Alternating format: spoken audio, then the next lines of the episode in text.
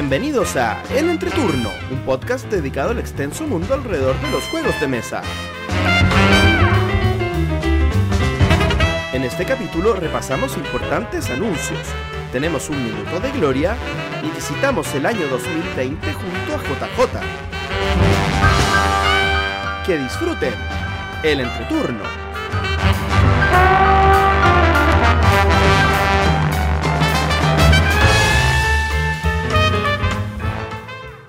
Hola, ¿qué tal amigos? Mi nombre es JP Gloria. Y yo soy Axel. y estamos comenzando el capítulo número 120 de El Entreturno. Estamos grabando el sábado 25 de febrero, el capítulo que saldrá el martes 28 de febrero. ¿Cómo están chicos? Hoy 120, ¿eh? Sí, yo igual estoy impactada. Porque claro, Estamos- 119 no sonaba a como que llevábamos mucho, pero 120. 120, estamos a un, un 20% del camino recorrido hacia el 200. Yo sí lo veo todo. Así lo veo todo en porcentaje. Sí, vamos. Sí. Han hecho un, mal las aplicaciones de estadísticas de juegos llevamos de un- un quinto de ese camino. No, al contrario, fue el.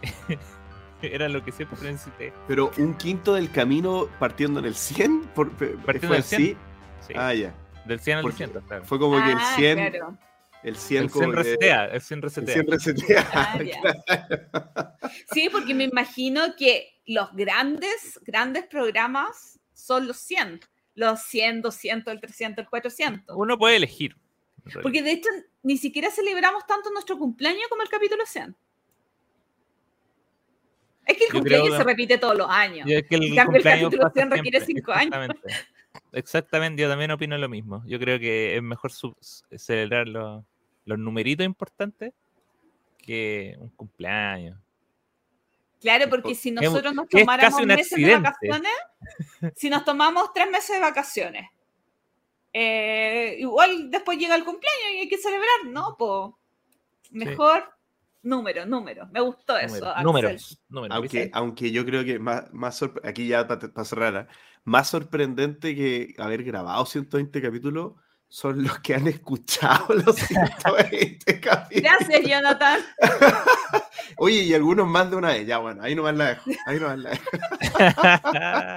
Oye, a propósito, igual eh, la vez que comentamos, quienes nos escuchaban como desde el principio, igual nos llegaron hartos mensajitos así como yo, yo. Eh, así que gracias. A todos, gracias. Totalmente. Oye, bueno, y como el tiempo no pasa en vano, ¿qué ha sido de nuestro mes lúdico? Querido Axel, Querido, cuéntanos. oye, voy a comenzar. Obviamente, siendo febrero un mes más cortito y estando todavía a días de que termine, faltando. eh, este mes jugué igual 35 partidas, más de una al día en promedio. Muy bien. 28. Te- Ah, verdad, igual hay varias que no es. Pero no, pues 28 no, pues si hoy día es 25. Sí. Pero Ah, sí, ¿cómo? 35, 35 eh, 24 juegos y. Es que yo dije que llevaba 38. Sí, Ah, que- 38. Ah, sí, igual hay juegos que no, no, no meto en la, en la lista. Como por, e- yo voy a decir, por ejemplo, la tripulación, el otro día jugamos 8, 10 manos y solamente está anotada una vez. de- y de una sola. Misión. ¡Ay, qué nefasto fue ese día! La misión más difícil. Eh, mm, pero eh, hay juegos de los que quiero comentar. Uno de ellos eh, se llama Trekking Through History. Eh, que es un jueguito bien livianito, sencillo. Eh, que es una mezcla, en realidad no hacen, yo creo que es un, es un- juego muy interesante porque creo que no hacen nada original, pero todo, todo lo que hace lo hace tan bien que hace que sea como un, un feel good game, pero de eso preciso. Em, básicamente un juego que mezcla cosas de patchwork, cosas de eh, timeline, de, de bingo, Y uno siempre va sacando cosas, ven, un poco también de, eh, de Century por el tema de, de, las cartas. Y básicamente en el juego somos viajeros en el tiempo, pero que contratamos un servicio como de viaje en el tiempo para, para hacer vacaciones. Entonces, como que el servicio que te, que te ofrecen es hacer cosas junto con los momentos grandes de la historia. Entonces, por ejemplo, es como voy a pagar y voy a ir a voy a ir a la luna con Neil Armstrong y después voy a no sé, voy a ayudar a construir la pirámide de no sé dónde. Y em, entonces el juego viene con un mazo que tiene hechos históricos que van como desde el año 350.000 antes de Cristo hasta como 1900 y algo. Eh, dividido en tres, en tres eras, y em, uno tiene que ir comprando cartas para ir armando líneas de tiempo en, el, en, orden cronológico, tratando de armar la línea de tiempo más larga posible, a la vez que comprar cartas que te entreguen eh, unas fichitas que tú vas colocando en un tablero que tú compraste muy estilo bingo y cuando vas llenando vas ganando puntos y, y otras recompensas. Eh, y el sistema de compra de. y también de de turno es básicamente patchwork, que es que cada carta, el costo que tiene es tiempo. Entonces tú avanzas en un track de tiempo y el que está más atrás es el que juega. Y, y hay unos cristales que también son de cosas que puedes ganar, con los que puedes hacer descuento el tiempo para, no sé, comprar una carta que te debería avanzar cuatro espacios. Si gastas dos de estos cristales, avanzas dos. Y, eso es bueno porque es limitado. Se juega en cada ronda, son 12 horas que uno tiene, que son las que son y la hora es cuánto tienes para gastar en cada año, pero obviamente si no gastas ningún cristal va a comprar 12 12 horas en, cartas, pero podéis comprar más haciendo los descuentos. Oye, 10 eh, años no serán meses, si son 12.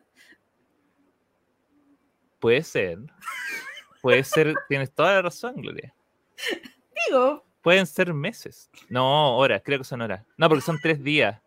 Ah, ok. Entonces porque es día. en vez de. Eh, yo, meses? yo, les digo era, eh, pero son, son horas, son días. Entonces el día uno, el día dos y el día tres. Me gusta decirle era porque como que todos son eras. Entonces, bueno, y el juego igual tiene. Em, tiene harta decisión táctica en el sentido de que eh, de repente hay cartas que me sirven para llenar mi, hoja, pero me rompen mi línea de tiempo. O me lo adelantan mucho y voy a hacer que no tenga espacio para que crezca, porque mientras más larga sea la línea de tiempo, más puntos me dan al final. Pero es justo la que tiene las fichitas que hacen que. Entonces, uno siempre está con al menos una decisión. No es tan obvio. No, no, no es un juego que se juega como en modo automático, eh, pero tampoco es un juego que exija tanto. Y em, el nivel de producción que tiene hace que sea, destaque, o sea, sea un agrado jugarlo. Tiene unas fichitas de plástico que suenan y las ilustraciones son bonitas y como te digo, es muy sencillo el tema de, es muy, es cosa de conocer los números para saber cuál es la carta que, más eh, se da. Em, y, pero también al ser táctico no es como un juego que uno dice ya, eh, uno elige eh, cuando uno tiene que elegir la carta cuando le va a tocar, porque sobre todo si uno juega de más de a dos es un poco más, uno puede decir ya, hay más control en lo que en el set de cartas disponible, pero cuando se juega de tres o de cuatro ya son dos o tres jugadores que juegan antes de ti y que se pueden llevar las cartas y además cambiarlas de lugar cambiando el bonus que te va a dar. Entonces ya planificar en, mayor número de jugadores es, un poco absurdo. Eh, yo lo he jugado de A2 y de A3 y, he sentido eso. De A2 es mucho más. Eh, ya, sabes que me puedo llevar esta carta y en el próximo turno podría llevarme esta otra si es que no pasa algo malo. Y en el otro es como, no, me llevo esta carta y cuando me toque de nuevo igual me llevo. Así que. Eh, pero me gustó harto. Lo he jugado un par de veces y. Está súper bien recomendado como, como jueguito ahí tranqui. Yo la verdad es que tuve mucho prejuicio al mirarlo, porque es típico juego muy bonito y que tú dices, ah, no, Te lo venden por lo bonito y, y detrás no hay, no hay nada. Y la verdad es que es entretenido. No es el juego de la vida, no es el juego que cada persona tendría que tener en su casa, pero funciona súper bien con cosas que ya conocemos, no innova en nada, pero funciona súper bien y la verdad es que me gustó. Quizás hasta lo tendría, quizás en español, pero no tiene dependencia el idioma. Pero igual encuentro súper interesante, o si tiene dependencia, tiene una dependencia Depende. del idioma eh, curiosa, porque algo histórico creo que decía de las cartas, ¿o no? No, lo, lo- lo que pasa es que cada carta, por la parte de atrás, tiene como la explicación histórica del momento. Correcto. Entonces tiene. El, si, si lo buscas por su valor educativo, te, Oye, te- es que te es- pierdes eso- todo. No, no, no, pero eso lo, pero eso lo encontré brillante. O sea, eh, eso lo encontré que necesita una edición en español porque eh, como contenido histórico lo encontré muy bacán. O sea, como un juego sencillo, pero que eh, te entrega conocimiento aparte. Eh, difiero con Axel, a esa parte me gustó mucho. O, o sea, a lo que hoy es que eh, no es necesaria para jugar. O sea, está, está bien que esté Para Pero- nada, pero está pero no, es solo extra. Para lo que veo es que sí, puede que sea un aporte, eh, pero. Y, pero yo no he leído ninguna de las cartas, y eso que yo soy inglés. No O sea, eh, disculpa, para aclarar, no tiene, el juego no tiene dependencia del idioma, pero sería muy bueno que estuviera en español para poder aprovechar el contenido histórico ver, que tiene cada una de las cartas, sí. porque el suceso da lo mismo, se entiende. sí, Pero yo- yo eh, la números, explicación, sí. sí. Sí, la explicación ya está como bien hecha y, eh, y aparte que también por lo que eh, como que hacen el, el trabajo de que los hechos históricos que eligen son como, igual son hechos como en la mayoría positivos y, y también que destacan a ciertas personas que, que de repente pasan como por encima de la, de la historia. Entonces también tiene un valor como de rescatar personajes que uno no, no necesariamente hablaría de la historia como general. Así que está, está bueno. Yo ojalá llegue en español, digamos, para, para ampliar más al público, pero si no, Amazoncito siempre, siempre está. Y em, del otro que quería hablar eh, es también un juego que, que, que Gloria me va a ayudar y no sé si le voy a... No, no creo que la Gloria lo haya tenido.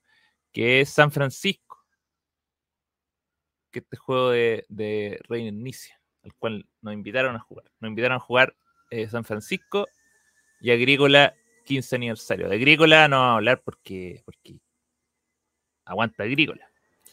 Pero sí hablaría un poquito. ¿Se justifica la 15 aniversario? ¿10 aniversario? 15, 15. ¿15 aniversario? Eh, solo si eres como muy fanático. Yo no soy tan fanático, pero, pero me gustó igual todo lo. Es que, aparte, mira, la verdad es que no tengo ¿Es tan fresca. No, no tengo tan fresca la edición normal de Agrícola como para haber sabido las diferencias. Entonces, por ejemplo, me acuerdo que cuando lo jugamos, eh, tú con la que te dijeron, oye, los trabajadores son más grandes. Y yo no me acordaba de qué tamaño eran. Entonces yo no sé si, eh, si efectivamente es más bonita, pero yo lo encontré muy bonito todo. Yo encontré todo. eh, yo no sé si hay como arte nuevo. eh, a pesar de que reconozco el diseño, pero no sé si son nuevos dibujos del mismo diseñador. Desconozco esa parte, por lo tanto, no estoy, no estoy en condiciones de decir, mira, ¿sabes qué? Mejoró lo suficiente. Mejoró lo. eh, mejoró tanto como para. cambió tanto. Pero sí eh, creo que no. O sea, no es como para que sea tu primera agrícola. no, para nada. Eh, eso. Y, eh, y antes de eso jugamos San Francisco, que era como eh, la novedad. Eh, me acuerdo que era, estuvo, estuvo en mi, en mi lista corta de, Essen. Y em, es un juego de draft de cartas muy parecido en, en, su, en su mecánica a, a, Coloreto, en el sentido que en, el, en, en, la ronda tú o colocas una carta dentro de tres, de tres pilas distintas o bien te llevas todas las cartas de una pila llevándote un contrato que lo que va a hacer es que te va a impedir en el futuro llevarte cierta cantidad de cartas eh, a tu mano o, llevarte de, desde cierta cantidad. Entonces va a impedir que se lleven cartas. Y eh, estas cartas tú las llevas para colocarlas en un, en, una, en un mapa de una ciudad que vas planificando y tienes que irla conectando y típico, típico juego de, eh, de construcción de ciudad. Eh, que creo que eh, si bien me gustó, el juego me gusta cuando uno hace cosas, pero la mitad del juego uno está colocando cartas, haciendo que se llene este pool de cartas y no, no haciendo nada. Y esos vacíos entre medio me, me aburrieron un poquito, debo decirlo. Así que el doctor, el doctor sabemos que saca tantos juegos que a, veces la chunta y, y, a veces no. Y yo creo que esto es de los que no, no la chunta. Yo eh, creo que tendría que ser más ágil de lo que es para que funcione. Eh, porque cuando yo colocaba cartas, iba armando mi ciudad y sentía, ah, esto es entretenido, funciona. Pero el proceso para llegar a eso es, ya, juego, robo una carta, juego, robo una carta, juego, robo una carta, pongo carta, pongo carta, y de repente me llevo un montón de cartas y, y ahí no vuelvo a, por, a, no vuelvo a colocar más cartas hasta que encuentre un montón que sea grande. No. No da tanta felicidad como debería. O sea, no, el sí. sistema de coloreto funciona para coloreto o para soloreto, eh, que es la versión como con los Z, de que vas armando tu parque. Pero en este caso encuentro que hacen gorroso el juego. Aparte que hay un pequeño tema logístico. Sabes que yo eh, a veces estoy pensando que la gente, las editoriales, no hacen maquetas realistas del juego. O no se preocupan como de la, de, de, de, de, la expresión corporal en el juego. ¿Por qué? Porque yo tengo que sacar una carta y colocarla, pero hay un tablero, pero está mi tablero personal y el montón de cartas igual es lejos, siempre va a ser lejos. O sea, a menos que juegues de a pocos jugadores. Ah, la producción es súper linda, pero igual hay cosas que terminan siendo complicaciones físicas dentro de la estructura del juego y, y a mí, no, y con, se, con, tantos juegos que se producen, me los matan. Sí, y eh, eh, o sea, lo del mazo al final nosotros lo, lo, lo, resolvimos cortando el mazo en la mitad y pasando como una mitad del mazo para un, para un lado de la mesa y la otra para la otra.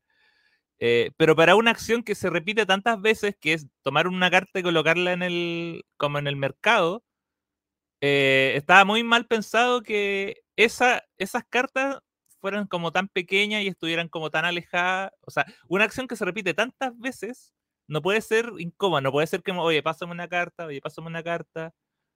Eh, si, si, no sé, si fuera un mazo de robo, no sé, de habilidades, que va a robar una o dos en todo el juego, ya está bien que sea un masito que tú le puedes pedir a otro jugador, oye, pásame ese mazo, pero si es, un, si es la acción que va a hacer el 70% de tus turnos, no puede ser que sea algo que no esté al alcance de todos.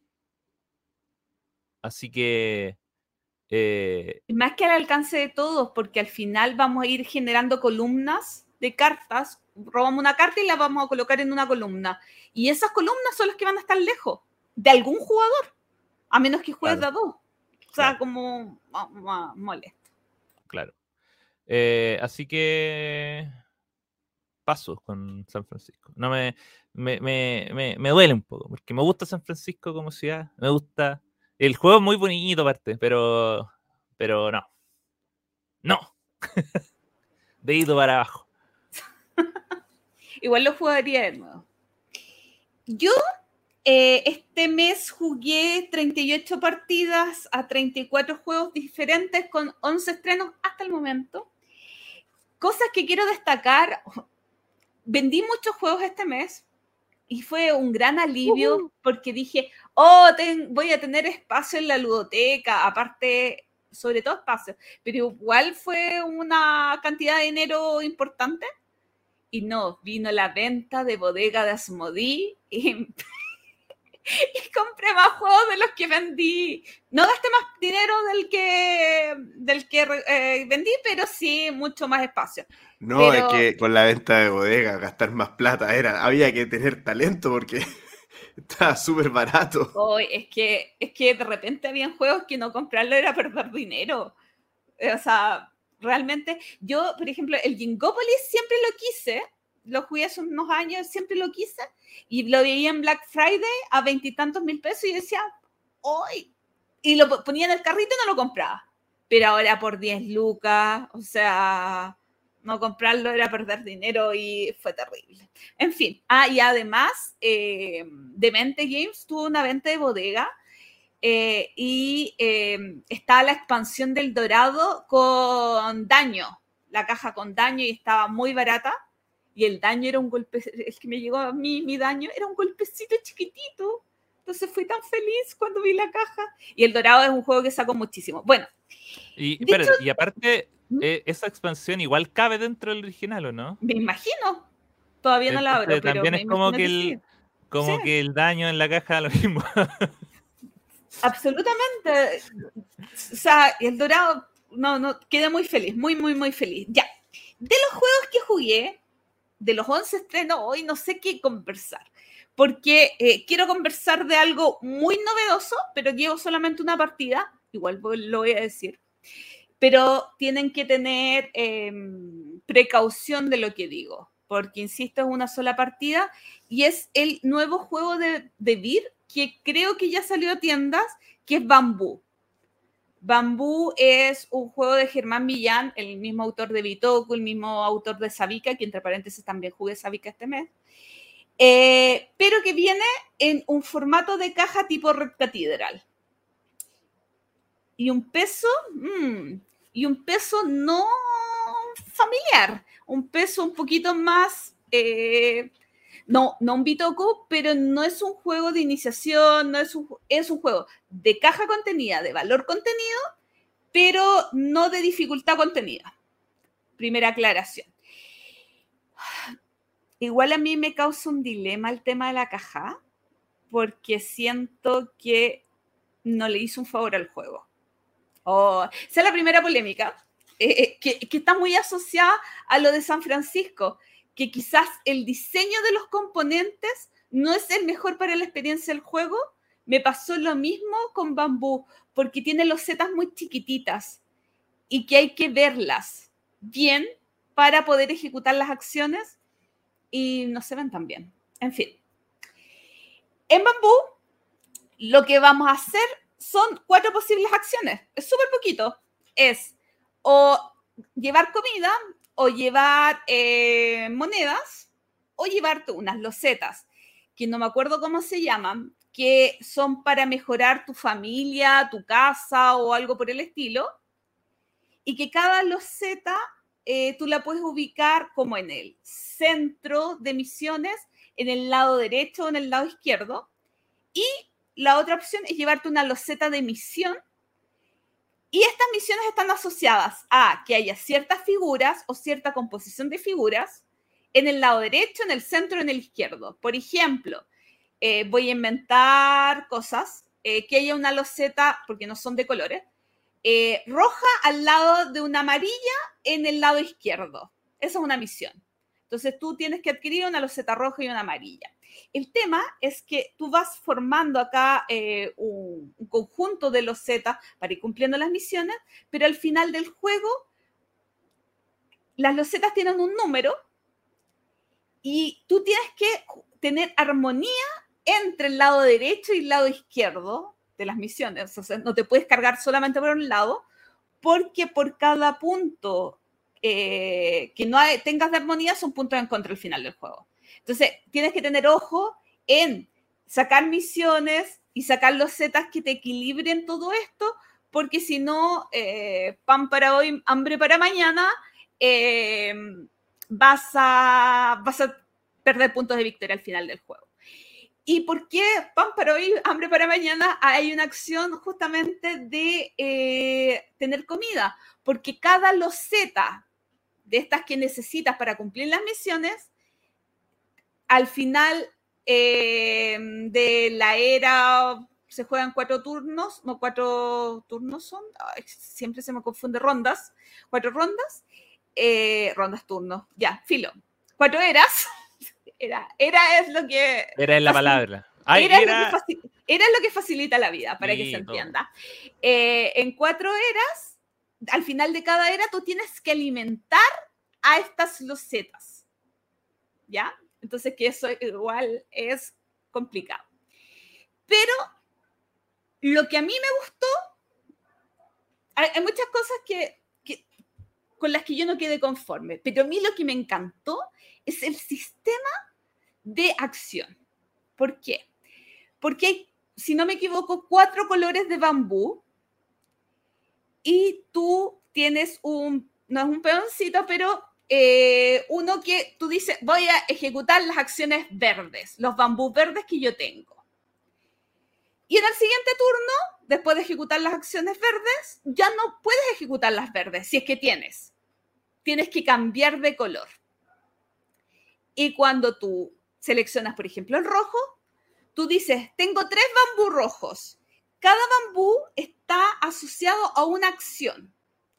Yo tengo que ejecutar esas tres acciones, pero para ejecutarlas tengo que pagar incienso. Si no tengo suficiente incienso, si tengo tres bambú y dos inciensos, voy a ejecutar dos de esos bambú, aunque los tres los voy a por decirlo, perder. Y esos, tres, eh, esos dos inciensos o tres inciensos, depende del caso, se van a un espíritu del color. Y esos espíritus van a tener un tema de mayorías y el que haya aportado más incienso se va a llevar el espíritu que tienen habilidades super cachilupi eh, que te rompen el juego y que son muy divertidas y que es muy bueno irse a esas mayorías. Y lo interesante es que estos bambú entran a un track, no sé si decirlo track, donde empujan a otros bambú en el tablero y así tú vas a ir seleccionando las acciones. Pero ojo, que hay colores y cada color tiene asociada una acción. Entonces, el color es el que hace ejecutar eh, cierto lote de acciones. Y eso es tan Trajan, aunque no se parezca a Trajan, esa, esa combinación de colores, acciones, es tan Trajan que de esa parte del juego yo me enamoré. No sé si el resto me convence. Hay, hay, muchas cosas que no me convencen, pero eso es tan Trajan y, y, con los días digo, oye, pero es tan Trajan optimizar acciones con colores que, que estoy entre el amor y el odio del juego. Axel, pensé que ibas a decir algo, como conectar no, No, he jugado Bambú, entonces. ¿Ah? No, no he jugado Bambú. Sí, lo íbamos a jugar en la junta con la Ketty, pero. Pero algo. No pero bueno, lo jugaremos próximamente. Porque yo, insisto, estoy en la duda. A mí, la materialidad del juego no me gustó para nada. La producción. ¿Por qué no me Todo gusta la para producción? que entre en la caja. Sí, pues yo creo que la obsesión de meter, vaya a ser súper dura con esto, la obsesión de meterlo en una caja Red Cathedral le hizo más mal que bien al juego. Mm. Porque aparte tiene unos dispensadores de los zetas que uno, en un tipo de los zetas no entran todas. Dos, cuando vas en la mitad del juego sacando los zetas se caen las de atrás y es más engorroso que favorable hacerlo. Entonces, ah, yo, yo quedé con dilemas porque hay muchas cosas de la producción del juego que no me gustaron. Ahora, el precio son menos de 30 mil pesos, o sea, hay que decirlo también, se ajustaron mucho y eh, son lados positivos. Entonces, con este juego yo estoy con muchos dilemas de primera partida, no vi todo, etcétera, etcétera. Hay cosas que me gustaron mucho y cosas que me molestaron y no puedo dar mi opinión, pero creo que mm. una opinión, eh, o sea, no puedo dar una opinión tajante, pero creo que esas mezclas de opiniones igual sirven a la gente para saber quién, quién molesta, quién no, y al final la invitación es a probarlo.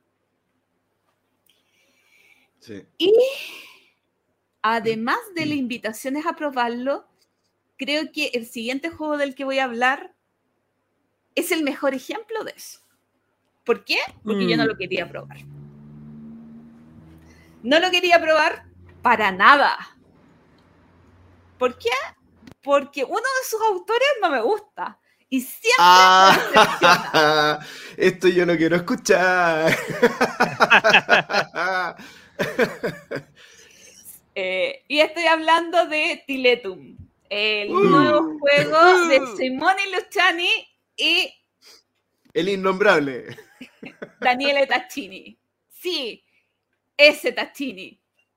Eh, en capítulos anteriores del entreturno, ustedes han escuchado la evolución de Gloria hasta que una vez dijo, oye, el otro día vi un meme donde estaba estos circulitos que nunca me acuerdo cómo se llaman, y alguien dijo, eh, no sé cómo dijo el nombre matemático de eso, diagrama de Venn, creo que. Ah, diagrama de Venn, sí.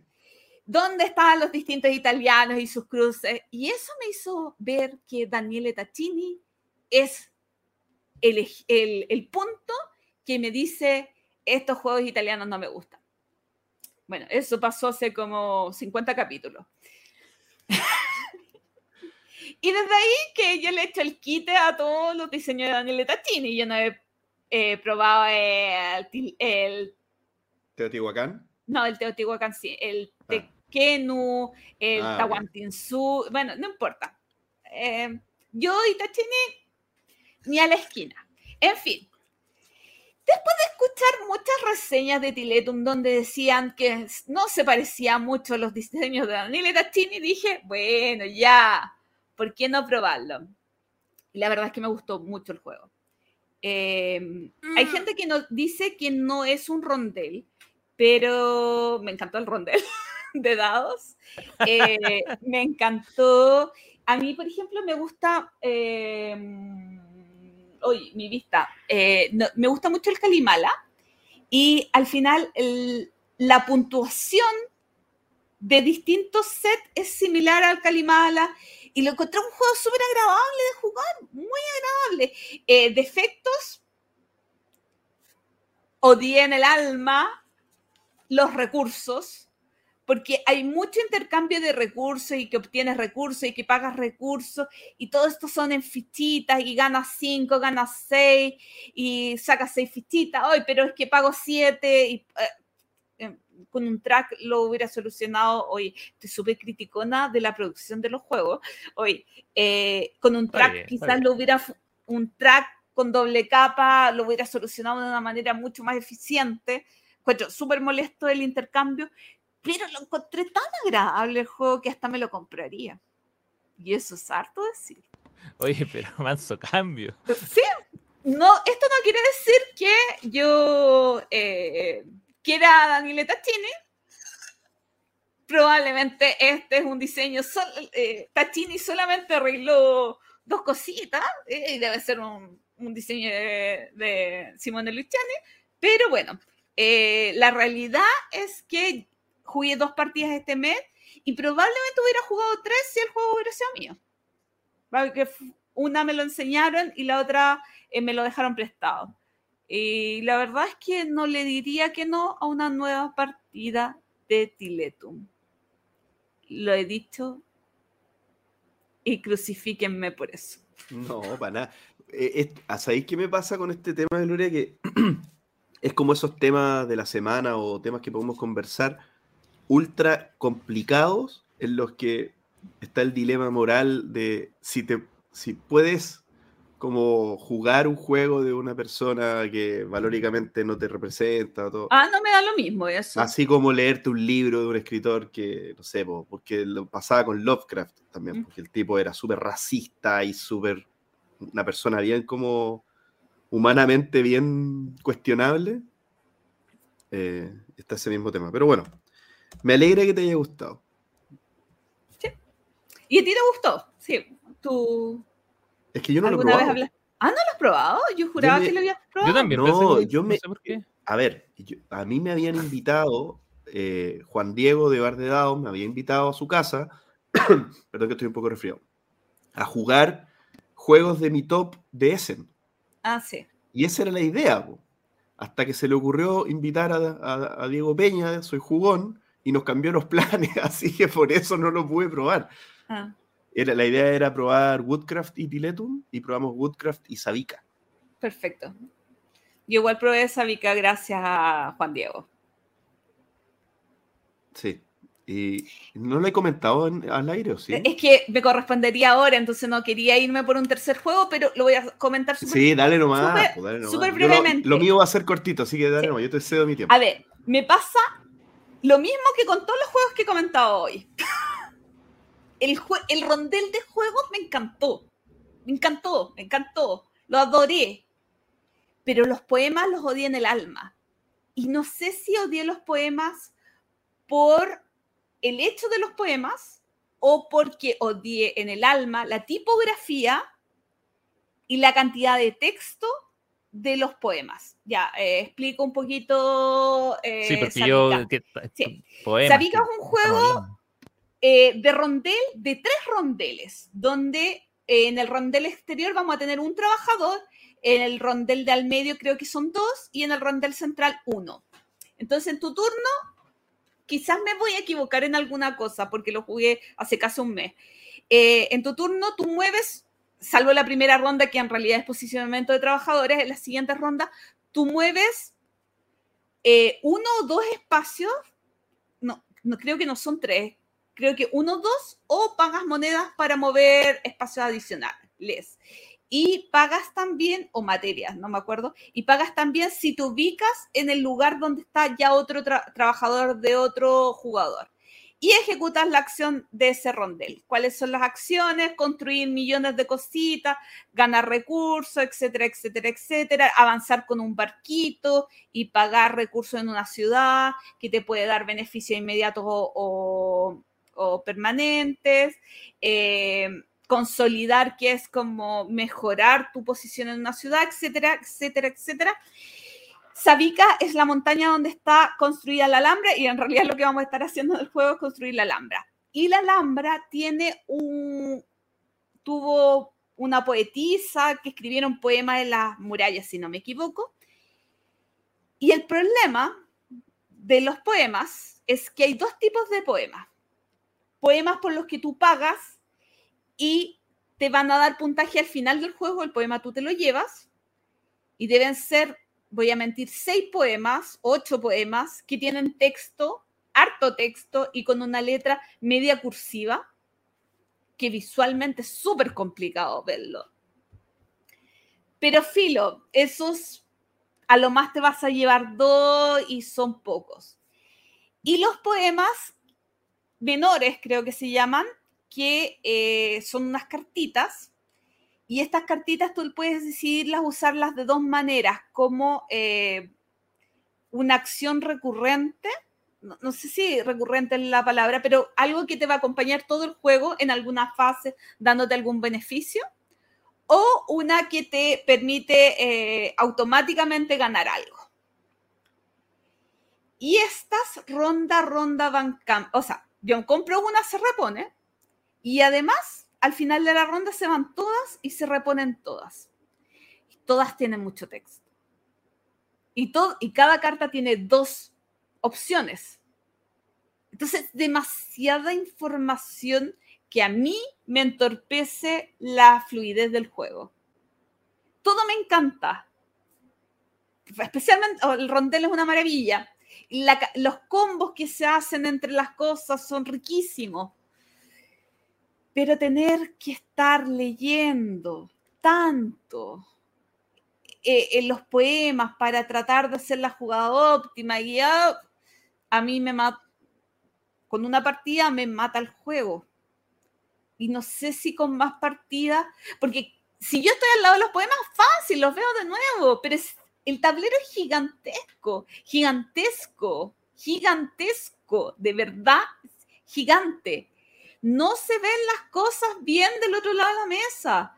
Entonces, la verdad es que a mí los poemas y la forma, quizá, incluso yo digo, realmente se repondrán, eh, se cambiarán ronda a ronda. Eh, eh, eso no lo hice, no leí las reglas, pero porque hace que la maravilla del rondel se pierda. Y me pasa lo mismo, un juego de Germán Villa, me pasa lo mismo que con, con Bambú que había ah. conversado anteriormente. las losetas chiquititas me hacen no disfrutar cosas del juego. Y es como, y, pero me encanta la parte central de, la, de los colores con, la, con los bambú. Entonces, quedo con esa sensación de, de, de podía haber sido un juego exquisitísimo para mí, pero hay cosas que me molestan. JP, tú que lo jugaste. A mí me pasa creo que un poquito más de lo que te pasa a ti, pero, pero va en la, misma línea. El rondel lo encuentro maravilloso, creo que es uno de los rondeles más entretenidos que he probado. Pero el rondel es un activador de cosas. El problema que tiene este juego para mí es que el rondel es tan entretenido y las cosas que activa no son entretenidas. O sea, dale una vuelta y fíjate, cuando compráis eh, las construcciones, las primarias y las secundarias, robas una loseta. Es súper fome. no... porque hace combo. No, claro, pero es una loseta que hace dos cositas. O sea, hay juegos que son con Vero. Este es poco con Vero. O sea, tú robas una mm. loseta y haces dos cositas. No es tanto. El barco es súper. El otro día comentaba lo del barco. Es súper como poco. Hay poca magia en el barco. Es como muy eh, predecible lo que va a ir ocurriendo. Porque al final, ah, la mayoría, ah, ya no, no hay como algo que tú digas, ah, hago algo, hago tres combos con los, con los barcos y doy vuelta. No, no pasa nada de eso. Entonces, creo que, bueno, tampoco es que sea fome fome el resto de lo que no es el rondel, pero es un juego largo. Es un juego largo como para hacer eso tantas veces, donde lo único entretenido es el rondel. Entonces, para eso mejor juguemos al rondel y no juguemos otra cosa. Y que sea como, como taparnos los espacios del rondel y ya y que dure 35 minutos. eso me pasó con Sabica, que, me, más, que, más que me voy acordando, me da como mal, me daría más lata volverlo a jugar. ¿Y los poemas? Solamente para. No, no, los poemas. Eh, perdona, perdona, es que exactamente lo que tú dijiste, los poemas. O sea, es que solamente decir para que no, para no sonar exagerado. Como que ni siquiera sé. Eh, no me acuerdo de la evaluación como mecánica de los poemas, si está bien hecho o no. Sí me acuerdo que. Oh, Oye, yo llegué a sacar músculo en las piernas y me tenía que parar cada vez a ver las cartas. Y tampoco podía hacer la técnica que hace Diego de sacar fotos, porque cuando te vuelve a, tocar ya se robaron tres poemas, entonces hay que ir a ver los nuevos. No, eh, el juego incómodo y no tan entretenido para lo, para lo grande, largo, difícil de leer que es. O sea, a mí me entretuvo mucho, pero para mí el mayor drama son los poemas. O sea, ah, ya. No, entonces yo soy más crítico que tú. Sí, no, no, sí, eh, está claro. O sea, yo quiero volverlo a jugar. Ya. Me molestan los poemas, tengo que ver en realidad si, si puedo superar o no la barrera de los poemas. Ese es como mi... Para mí los poemas son molestos, pero por ejemplo, me encanta el eh, eh, Caput Rainy. Pero el tema de esta construcción que hay en, en la parte superior, izquierda del tablero, se ve re mal para todos los jugadores de la mesa. Y sí puedo superar esa barrera para que me guste el juego. Mm. Entonces, creo que las editoriales tienen que repensar en el tema de la visualización del juego eh, a cantidad de jugadores. Porque lamentablemente estamos llegando a temas de producción eh, gigantescas, frutales, maravillosas, increíbles, ilustradas, genial y todo lo que quieran, pero no facilitan la jugabilidad, especialmente con detalles pequeños en lugares extremos del tablero. ¡Ay, qué crítica! Estoy, amanecí, necesito más café, amanecí muy gruñona.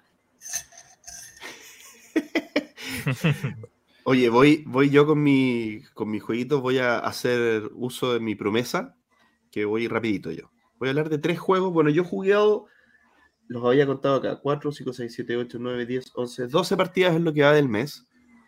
12 eh, partidas totales, no juegos nuevos ni nada, yo juego poquito, ustedes saben. Pero lo intento, lo intento, estoy mejorando todos los días un poquito. Eh, tres cositas importantes para hablar es que probé un juego del doctor, eh, que es un juego que proporcionó el querido amigo Axel y se llama Spectaculum. este juego donde, por supuesto, que nosotros estamos especulando en acciones de eh, distintos circos, de compañías circenses, que es un tema que es obvio que hay que hacer un juego acerca de eso, ¿cierto? Eh, y, y, claro, y lo que vamos haciendo es ir avanzando en el tablero con unas fichitas que, que todos lo, son las cuatro compañías de estilo Mombasa, pero simplificado por un 3%. Estilo Mombasa son las cuatro compañías que van como logrando expandirse a lo largo del tablero y con eso van modificando su valor bursátil, por así decirlo. Entonces, en la medida que todos van alterando el valor de las acciones, todos van comprando y vendiendo, con acciones de carta y todo el tema. Y al final, el que tiene más plata, más la valorización final de sus acciones, es el que gana el juego. Eh, ¿Qué puedo decir de este juego? Livianito, súper simple, entretenido para lo, lo, que dura. No es una gran maravilla, pero al menos eh, tiene, tiene sus cositas que me sorprendieron. No había visto algunas cosas de ese tipo de diseño en otros juegos antes, así que me, me gustó la, la, jugada, la, la partida. También me tocó probar, vamos a ver acá el año, porque parece que es un juego nuevo, eh, el Kites, volantines o cometas, no sé cómo es la... la... Oye, a mí me tinca mucho ese juego. O sea, eh, es loquísimo. O sea, es como, hay que vivirlo una vez en la vida. No, no para comprármelo, pero siento que hay que vivirlo una vez en la vida ese juego. Bueno, este también fue probado en el Super Lunes y lo vivimos cuatro veces en la vida. Eh, con tres derrotas y una victoria. En realidad lo jugamos hasta que lo pudimos ganar. Hasta que pudimos ganar porque estábamos desesperados. ¿Cómo era posible que cinco adultos responsables no sean capaces de ganar un jueguito de cartas con un, con un par de, de, relojitos? ¿Cómo funciona esto? Esto funciona en que se ponen cinco eh, relojes de arena que tienen distinta duración cada uno, eh, de distintos colores, y dependiendo del color duran más o menos. Eh, está el azul, el naranjo, el violeta, el rojo y el amarillo. Y hay un mazo de cartas y cada uno va teniendo una mano de cartas y va jugando una carta y robando una carta y se juega a favor del reloj. Y cuando uno juega, eh, la carta puede mover uno o dos cometas. Entonces lo que hace eso es que uno tiene que girar el, reloj, de arena el reloj de arena del color que, jugó la carta o los colores que jugó la carta. Y lo que tiene que lograrse es que hasta que se juegan todas las cartas del mazo y de las manos de todos los jugadores, siempre tiene que haber arena en los relojes. No puede pasar que se consuma por completo un reloj. Entonces comprenderán la histeria. Bueno, obviamente en tiempo real, pues, ¿no? si los relojes van avanzando. Bueno, pero me imagino que se dieron cuenta que era en tiempo real. Eh, y, y es frenético, o sea, es terrible. Y de repente uno dice, pero juega rápido, hombre, si está, está ahí, estáis viendo que se está acabando, es que no tengo el naranjo, pero juega cualquier cosa entonces para que el otro juegue el naranjo. Y pasan ese tipo de cosas y uno se para y va a, fumar sus cigarros pues, para poder... Yo no fumo, ¿eh? pero ahí empecé a fumar, eh, para poder eh, tranquilizarse un poco. Y en la cuarta, más o menos lo, vimos, lo, pudimos en fácil. ¿En fácil fue Axel o no? Sí, jugamos en fácil. O sea, no, no, no, no, creo que era normal, pero era, pero era sin la. Porque hay un. Hay un modo extra que ah. incluye como cierta eh, variante extra, por ejemplo, no sé, mientras está activo no se puede hablar o algo así. La, la típica. Pero, ¿Y pero cómo que jugamos. Axel le lo jugó cuatro veces haciendo tiempo real? o- porque no podía decir que no. po. porque era eso o, o irme. O, ir, ah, o jugar Snap. o jugar Snap. Ya, pero lo pasaste mal jugando Kites, eh, Axel. Sí, lo pasé mal. Lo pasaste No. mal. ¿Y por qué? Lo, lo pasé mal porque gritar todo el rato. ¿Y cómo? Pero no entiendo. ¿Y cómo gritos. entonces te gustó Project Elite? Es que es que Project Elite hay grito, pero uno está enfocado en uno. Es muy poco lo que tienes que tomar en cuenta del. De que del te resto. griten. De que te griten y que estén, oye, pero da vuelta la cuestión y que. ah, y- no. Déjame tranquilo, hombre. Déjame tranquilo, como te digo que no tengo este color y por algo no quiero jugar y tampoco quiero darlo vuelta porque si lo doy vuelta. si- Porque aparte está el tema de que, claro, uno puede dar vuelta a un reloj, eh, pero si lleva muy poco tiempo avanzado, cuando uno lo da vuelta, a ver, me- un reloj de 45 segundos, si han avanzado 10 segundos y lo doy vuelta, le van a quedar 10 segundos.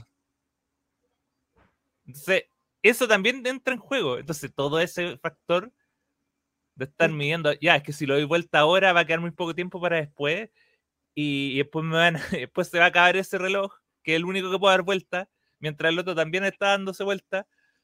Eh, un, Ya, es terrible, un sí, sí, es desagrado, un- un- es terrible. Es terrible. es terrible. Sí. Digamos que es el, es el Sabica de los juegos. De los juegos eh, Es mi sabica de este mes, sí. Yo tengo ganas de jugarlo. Así es lo que es, pues dura, dura dos minutitos. O sea, es una cosa. Realmente Claro, un juego. Claro, igual muy hay, que, hay muy- que tomar en cuenta que claro, esas cuatro partidas nos hemos demorado 20 minutos entre las cuatro partidas. Fue. No más de media hora, sí. sí. Exacto, sí, fue una cosa muy rápida. Y por último, hablar de em, una junta con una visita ilustre que tuvimos, eh, que fue Pancho. Nos juntamos a jugar Carnival Zombie, que es este juego colaborativo italiano, bien antiguo, o sea, no tan antiguo, pero que tuvo una reedición en Kickstarter hace, hace, algunos, hace un par de años. Eh, eh, o sea, la campaña de Kickstarter y el lanzamiento fue recién en el 2022, así que está bien fresquita la segunda edición. Y acá es un juego colaborativo Tower Defense, donde somos seis sobrevivientes, o seis eh, héroes o lo que sea, que estamos tratando de huir de Venecia, porque Venecia se está hundiendo, porque abajo hay un leviatán zombie que está moviéndose y está destruyendo todo y se está hundiendo Venecia. Entonces, no solamente está el Leviatán, sino, de hecho, el Leviatán no aparece, o sea, aparece si es que lo hacen muy mal, pero eh, aparecen muchos zombies. Y los zombies son cuadraditos que tú vas, cubitos, perdón, que tú vas robando de una bolsa. O sea, es, es como un juego bien euro para ser de zombie. Eh, y esto tiene eh, dos como dos partes. Esto es como cuando tú juegas computador en un, un juego de, fanta- de fantasy, eh, de Final Fantasy, que está, te mueves más como en un mapita y después tururut, y uno va como al combate. Ya, acá es lo mismo.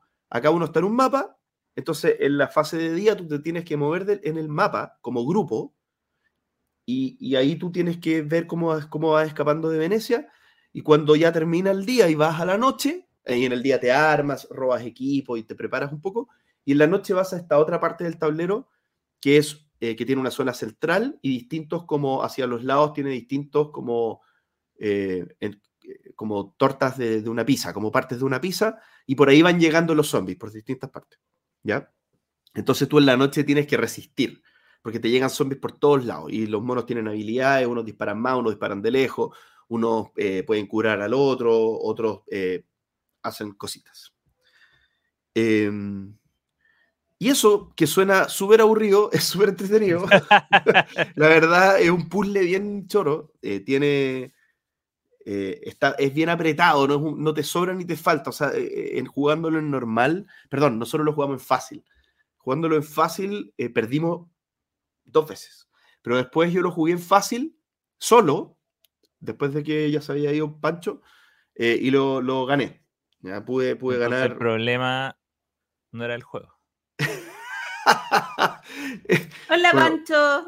Ju- Jugar solo es más fácil porque tomáis las decisiones como en cadena de todos los monos. Pues como jugar Gloomhaven solo.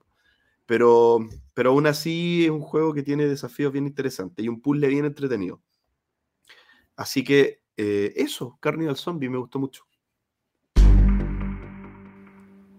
Anuncios. Hace tiempo que no teníamos anuncios y ahora tenemos muchos. Uy, cargadísimos. Sí. Oye, yo voy a pasar mi nota comercial. El otro día, en el canal de YouTube del Entreturno, eh, transmitimos junto a Alejandro de Bar de Dados, que estaba de vacaciones, entonces me aproveché de él, eh, porque fue a las 3 de la tarde, la premiación del As de Dor, este, jue- este juego, este premio francés. eh, muy importante que se entrega en el Festival de Cannes. Y quiero repasar con ustedes eh, cuáles fueron los ganadores y también que me digan cuál era, qué opinan de los ganadores y esas cosas. Si quieren ver más información, se van al canal de YouTube del Entreturno. En la categoría alrededor infantil eh, hubo cuatro nominados, eh, perdón, en todas las categorías tres nominados. Estuvo Mike Mountain, eh, algo de los piratas a la plancha o algo por el estilo. Y el ganador fue Flashback eh, Zombie Kit. Zombie Kit es una serie de juegos que partieron en Zombie Kit, después Tiny Kit y Zombie Kit Revolution, si no me equivoco. Y esta es la tercera o cuarta, porque creo que uno de esos lo inventé, de los que dije anteriormente. es parte de, de esta saga. Eh, es un juego cooperativo hasta eh, desde los 7 años, de 1 a 4, donde hay que viajar al pasado para eh, resolver misterios y mejorar el futuro. Pensaba en niñitos desde los 7. Eh, a nosotros nos llamó mucho la atención ese juego. Y la verdad es que de los tres juegos era como el que más ganas daba de jugar el ganador. Hubo un Zombie Kids que estuvo nominado al Spiel, ¿cierto? Sí, sí. Pero ni siquiera De al, hecho, creo al- De hecho, creo que ganó. No, no ganó. Ay, es que no me acuerdo. No ganó. la otro.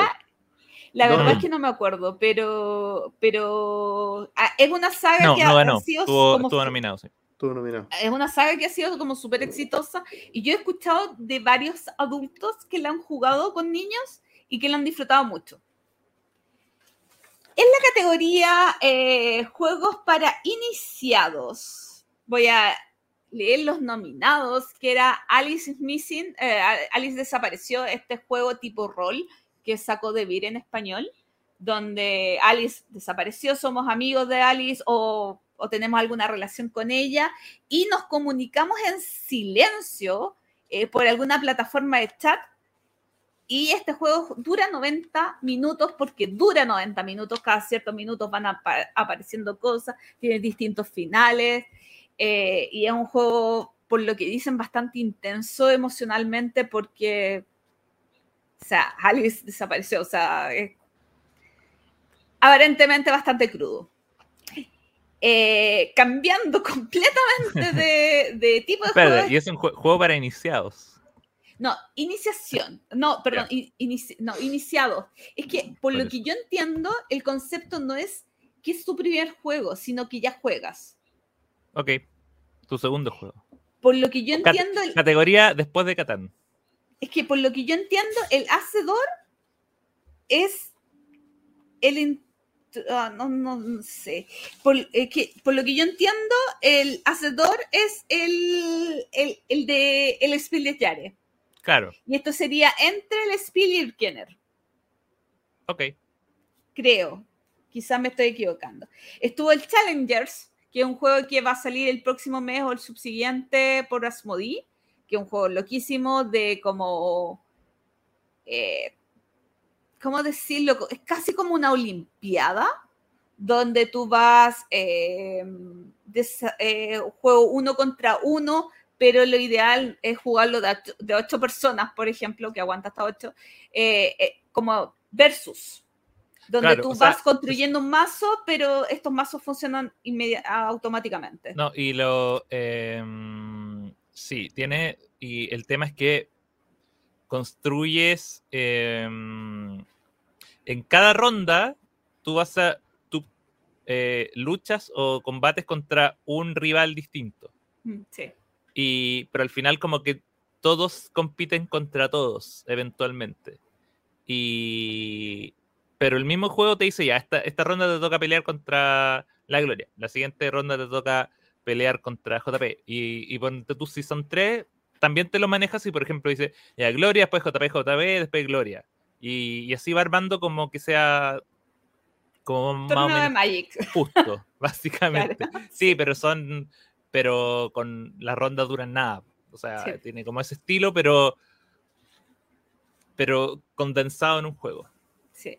Y el último, el Turing Machine, que es un juego muy loco, que yo odiaría, pero Axel quizás amaría, porque es un juego de deducción, donde hay que encontrar un código con unas tarjetas que están perforadas, etcétera, etcétera. Y tanto sí que hasta la caja está perforada. Eh, es muy curioso el juego. Pero bueno, el ganador fue Challengers. Bu. pronto estará en Chile, así que podremos probarlo. Yo he escuchado opiniones muy extremistas, como que el juego o lo amas o lo odias, dentro de, de esta categoría livianita de juegos. Y nos vamos al juego experto, donde ustedes probablemente tengan mucho más que conversar que yo, porque yo no he jugado ninguno. Y en esta categoría había una curiosidad porque los tres juegos fueron editados en español o van a ser editados, hay uno que no, cosa que no ha sido editado todavía, por Maldito Games y tuvimos la presencia, no en video, pero de Álamo de Maldito Games que pasó a contar eh, sobre estos tres juegos, que es eh, Art Nova, que fue el ganador, Carnegie y Federation. Chicos, ¿opiniones? Yo no he jugado ninguno, paso. Yo soy los jugador Nova, po. ¿Feliz que haya ganado? Sí, feliz. Es que es bueno, es bueno. Es limitado, sí, el tema del, de la cantidad de jugadores, ¿no? Sí, Pero eso, bueno, da lo mismo. Uno lo disfrutará con menos, ¿no? claro. Bueno, mi acompañante en la entrega de premios lleva más de 30 partidas, así que también estaba, no creía que iba a ganar, pero estaba muy contento. Y por último, en la categoría Hacedor, la principal, eh, tenía el Acrópolis, un juego eh, que sacó en español Mevo Games, así que la distribución acá en Chile Pero no está, pero está por Amazon. está por Amazon, Eh, que es un juego de construcción de ciudad donde eh, hay fichas de hexágonos, pero como de tres hexágonos pegadas, donde tú puedes eh, construir, cada uno construye su propia ciudad, donde puedes construir adyacente a una loseta que ya tienes, o sobre eh, la loseta ganando ciertas piedritas que te van a permitir comprar otras losetas, etcétera, etcétera, etcétera. He escuchado comentarios increíbles del juego de parte de los amiguitos de Fractal que me van a invitar a jugarlo. Si es que Axel no le llega antes. No, yo no lo he comprado. Ah, no lo has comprado. Ya, entonces No. los amiguitos de Fractal me van a invitar. La otra opción era District Noir, Noir que es un juego de dos jugadores que es de autores japoneses y que pueden encontrar en BGA para jugarlo. Yo el juego lo odié. Yo lo amo, me gusta mucho. Ok. eh, porque al final de cuentas, eh, confrontación dos jugadores a mí no, no es lo que me convence. Tú en tu turno o juegas una carta en una fila o te roban las cinco últimas cartas que has que, que están en esa fila y en cada ronda solamente puedes robar una vez. Y esas cartas te dan puntos positivos, puntos negativos, o hay cartas de ciudad que si te llevas tres, ganas automáticamente la partida. No. Es mi juego. Pero usted puede probarlo en BGA de manera gratuita. Sí, tiene un tutorial. Un tutorial Sí. que es, es difícil porque uno puede perder. Sí, eh, yo igual aprendí con el tutorial. Y el último juego, que yo creo que mi amiguito Axel lo va a odiar con el alma, Sí. porque es un juego de memoria que se llama That's Not a Hat. Y que es un juego que sacó Ravensburger, Ravensburger es en español, así que también la distribución acá en Chile va a ser complicada, por decirlo poco, donde eh, tú tienes un regalo y en tu turno robas un regalo de boca arriba del mazo, tienes un regalo boca abajo o arriba y robas un regalo boca arriba del mazo, lo colocas boca abajo y tienes que regalar el que ya tenías boca abajo al jugador que corresponde, porque las cartas te marcan derecha e izquierda. Entonces tú le dices, esto no es una esto es una pelota. Y el jugador, como ya vio que era una pelota, claro, te la va a aceptar y sabe que es una pelota. Pero cuando van avanzando las rondas, ya la carta está boca abajo. Entonces te va a decir esto es un peluche y tú no vas a estar seguro si es un peluche o no, entonces le puedes dudar. Y tiene cartas positivas, negativas, pero tanta memoria, no, no, no, no, no va conmigo. Dicen que es súper desafiante porque en realidad te requiere muchísima memoria, pero no es lo mío. ¿Algún jueguito que le llame más la atención a ustedes? ¿Pero y quién ganó, Gloria? Ah, eh, el primero, pues. si lo dije, Acrópolis. Ah, Al principio dije, ¿y Acrópolis qué ganó? Sí, Acrópolis ganó. Ah, no, pensé que estáis guardando para el final. No, no, no, si no hay sorpresa, si ya, nosotros ya publicamos los ganadores. es verdad. Pero si quieren saber más detalles de todo esto, pueden entrar al canal de YouTube donde está la transmisión en vivo y en directo de los premios y nuestras impresiones, minuto minuto, segundo segundo. Y lo último que yo voy a comentar, porque después dejo paso a mis amiguitos con otros anuncios, es que no se olviden que el abril, ya el próximo mes, se viene Ludifest, este evento gigantesco de juegos de mesa que va a ser el 15 y 16 de abril en Estación Mapocho. Eh, ojo que hay que comprar entrada para ir al evento. Eh, ojo también que Etcétera TV, no sé si todavía, pero tenía un cupón de descuento para la compra de entradas. Y ojo también que eh, la página no está actualizada porque eh, se incorporó dentro de los participantes también DeVir, así que va a ir Asmodee, Fractal, DeVir, Master Game, además de otras marcas que están confirmadas. Eh, y otra cosa interesante que quedan, quizás ya no queda tiempo o pueden quedar muy, muy, muy, muy, muy poquito tiempo, es que las personas pueden proponer un proyecto para, eh, para. Los cupos son limitados y acá tú puedes poner demostración de prototipo, exposición, un taller, una charla. Incluso algunas de estas actividades pueden tener un costo asociado. Eh, en la página de ludifest.cl está, eh, participa el formulario y si tienen algo que quieran hacer, taller de pintura en miniatura, una charla de alguna actividad, recordar que pueden presentarlo todo es sujeto a aprobación por parte de la organización, pero es una muy buena instancia para hacer cosas. Oye, y yo estoy muy contenta, además, porque ya sé de gente, de amiguitos de afuera de Chile que van a asistir a Ludifest. Así que eh, nuestro ex colega José Deza de, del podcast peruano, que ya no me acuerdo cómo se llaman, porque Radio Mipel era. Oye, se me, olvidó cómo se llama. Pero que, que hace como cuatro años que no graban podcast, pero eran nuestros amiguitos al inicio. Eh, oye, se me olvidó cómo se llama. Va a venir. Así que va, va a ser muy, muy entretenido. La más, de hecho, va a venir harta gente de Perú va, a estar, va, a estar, va a estar entretenida la cosa. Amiguito Axel, usted tiene unos anuncios, ¿no? Por supuesto, por supuesto que tenemos también anuncios. Eh, uno de ellos es eh, el anuncio ya de manera oficial y con fotito y todo de eh, el próximo juego de autores internacionales que va a sacar Fractal Juegos, según sus propias palabras, eh, es el juego más importante que han sacado de esta línea de juego. Eh, el proyecto original más importante de Fractal hasta la fecha. Esa es la, esa es la frase. Esa es la frase.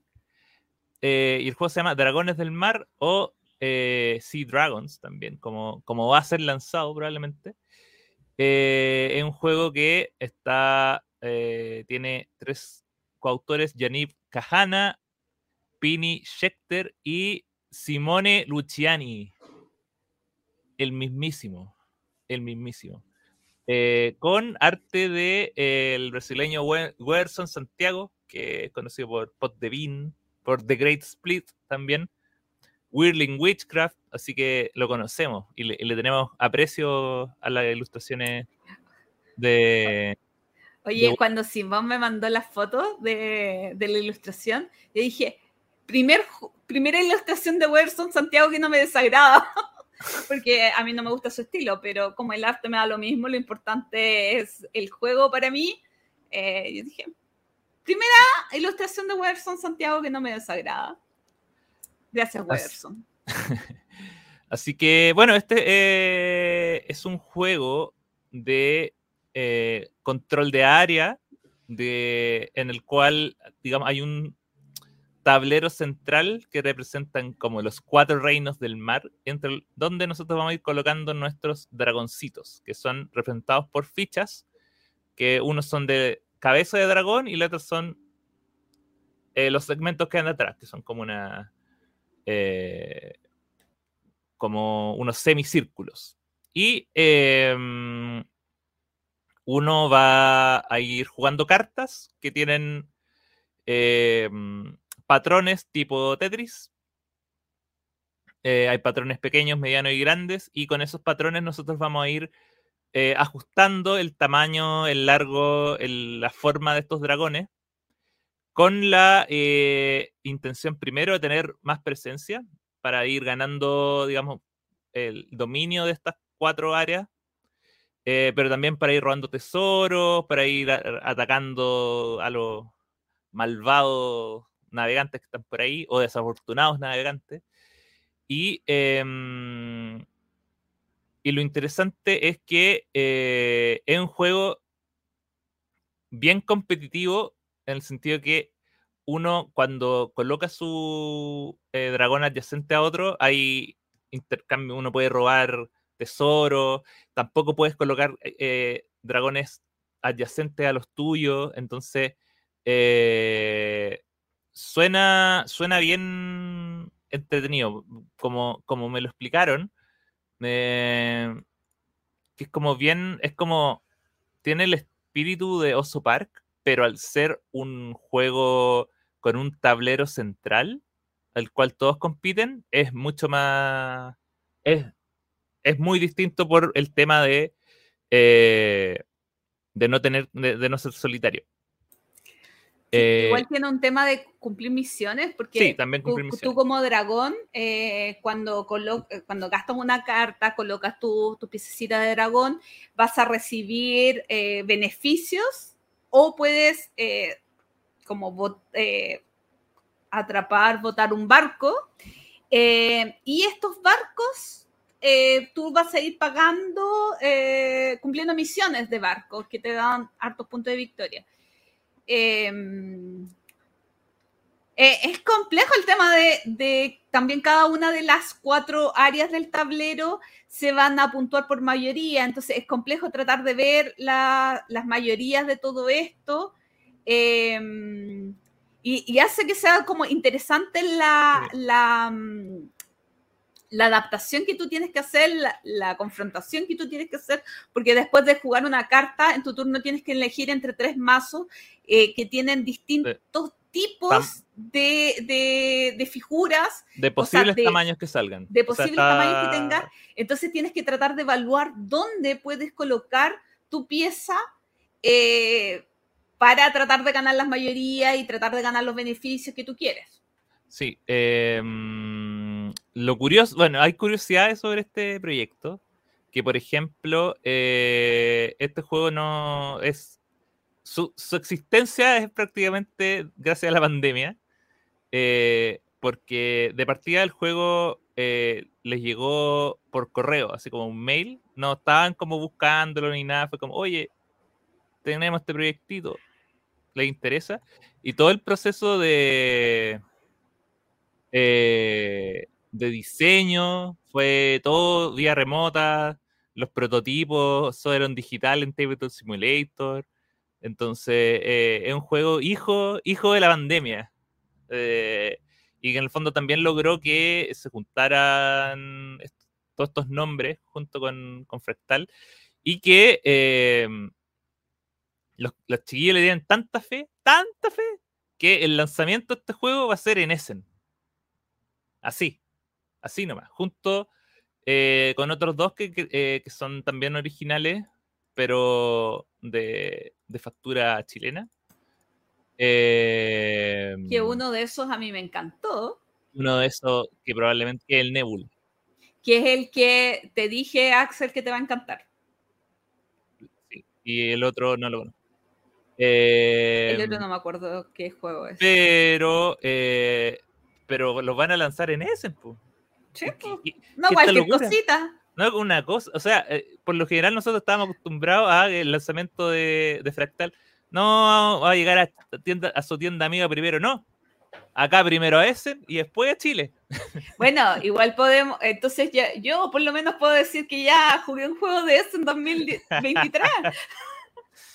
Eso no, eso no eh, nos facilita más la pega. Así que eh, bien, bien por Fractal.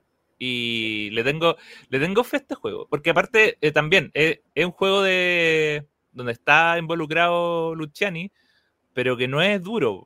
Sí, eh, es que yo creo que igual hay que tener cuidado con eso, eh, especialmente como para la prensa extranjera, como señalar bien claramente el peso del juego, porque eh, al estar asociado a cierto autor, uno tiene una expectativa de peso que en este caso no es real el juego eh, no es introductorio, pero con paciencia alguien que no ha jugado puede jugarlo. O sea, no es un juego complejo. Eh, tiene harta interacción, un par de cositas, pero no es un juego complejo. Entonces, ojo cuando, eh, se esté pensando eh, en, eh, en, la prensa especializada extranjera y lean Luciani, no vayan a decir, oh, un juego medio pesadito. No, no, no, no, no. no. Ajuste de expectativa. Por favor, ajuste de expectativa. No porque un juego liviano sea malo, no. Es porque tienes que esperar lo que. Tratar de ajustarte y pensar en lo que es, no en, en lo que tú quieres que sea.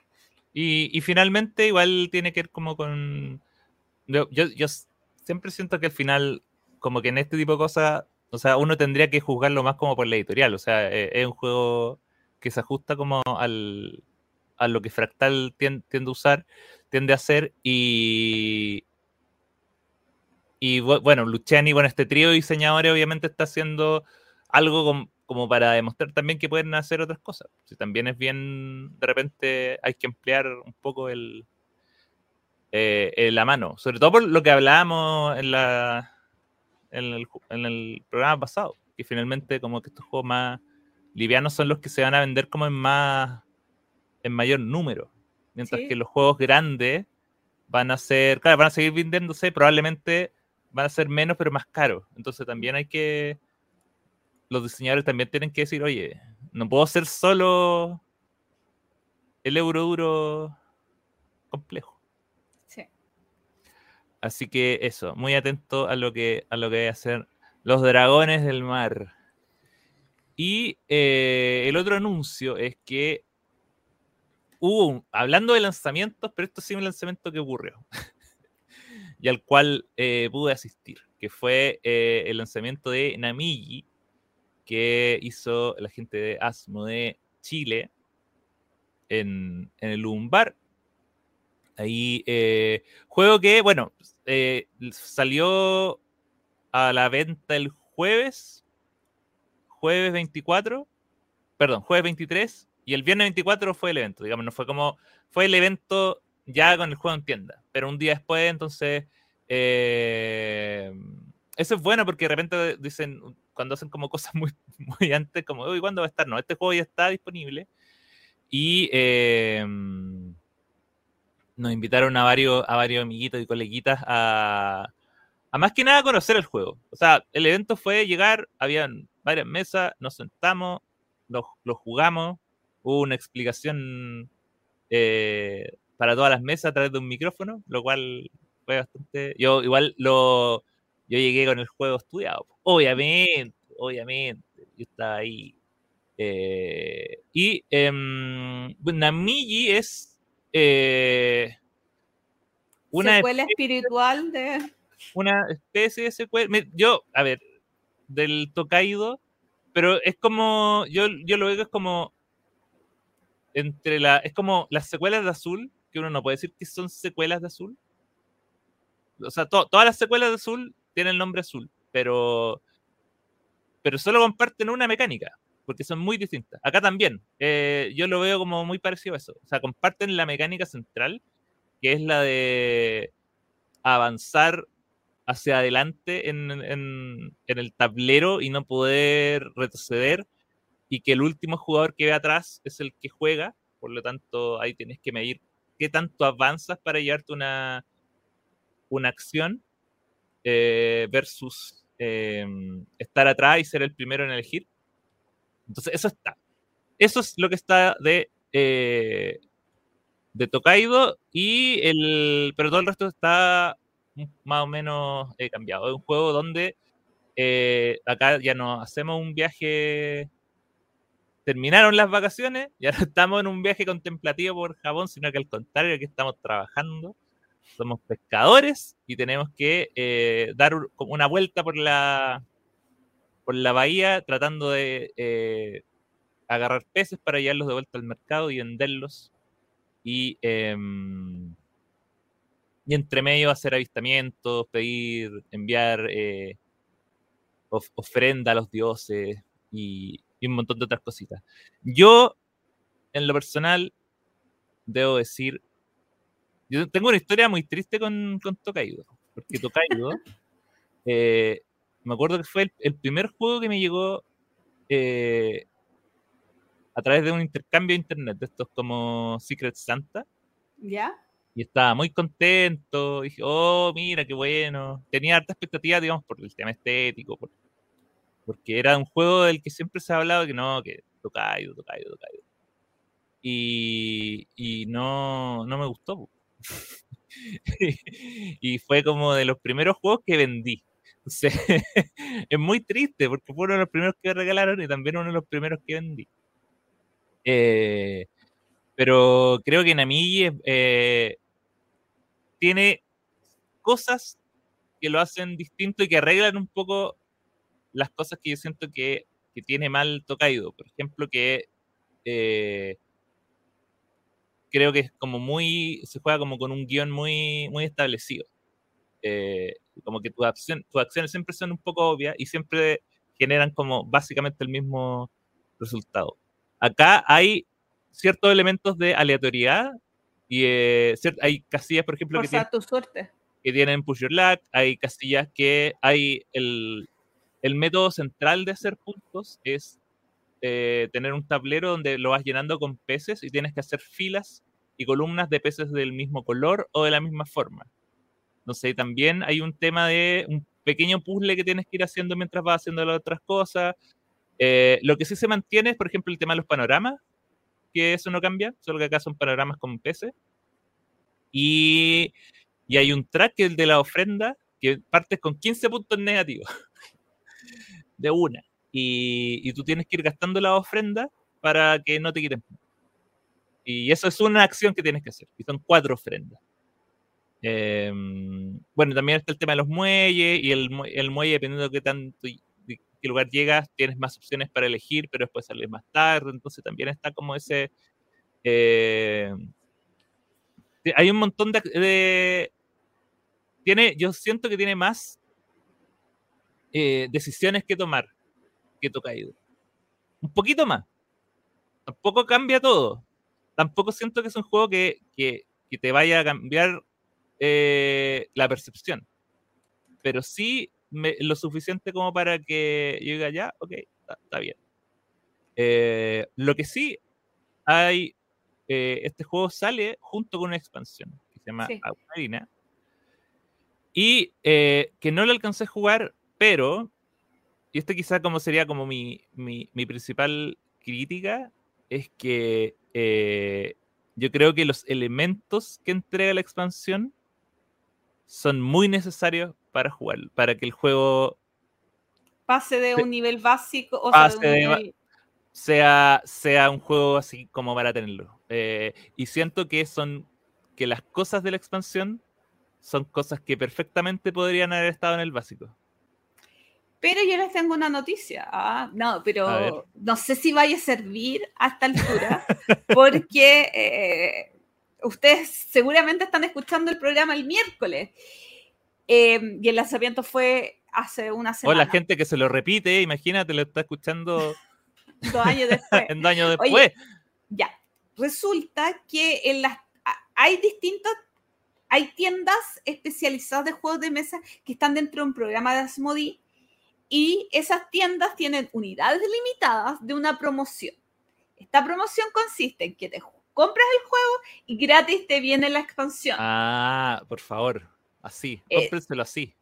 Entonces, eh, eh, averigüen cuáles son las tiendas hobby. Yo sé de un par, o no, sé de dos. O sea, yo sé que están tres juegos y yo sé que está esta tienda de eh, la cuarta región que se llama. Hoy siempre se me olvida cómo se llama esta tienda de, la cuarta región. Eh, sé de esas dos que son tiendas hobby y probablemente hay muchas más, pero averigüen si es que alguna le queda la promoción, esta, este combo, eh, porque, mm, hoy me, me, alata no acordarme cómo se llama la tienda. No, pero, o sea, de, ser así, yo creo que esa es la forma. Porque eh, lo que agrega era, era tan fácil de agregar en el base que. Eh, y lo hace mejorar sustancialmente. Pero. así que muchas gracias por, la invitación, por probarlo, estuvo bueno. Y, y consejo, eh, siempre llévense una, por lo menos una cartita con puntos. Cinco puntos es harto. Cuatro puntos es harto. No sean como yo, que las deseché y después perdí. Porque son cuatro puntos. Si el tablero tenía 80 y nadie hizo más de 40. Así que consejo igual, llévense una cartita con puntos. Y si se logran llegar dos, ya están listos.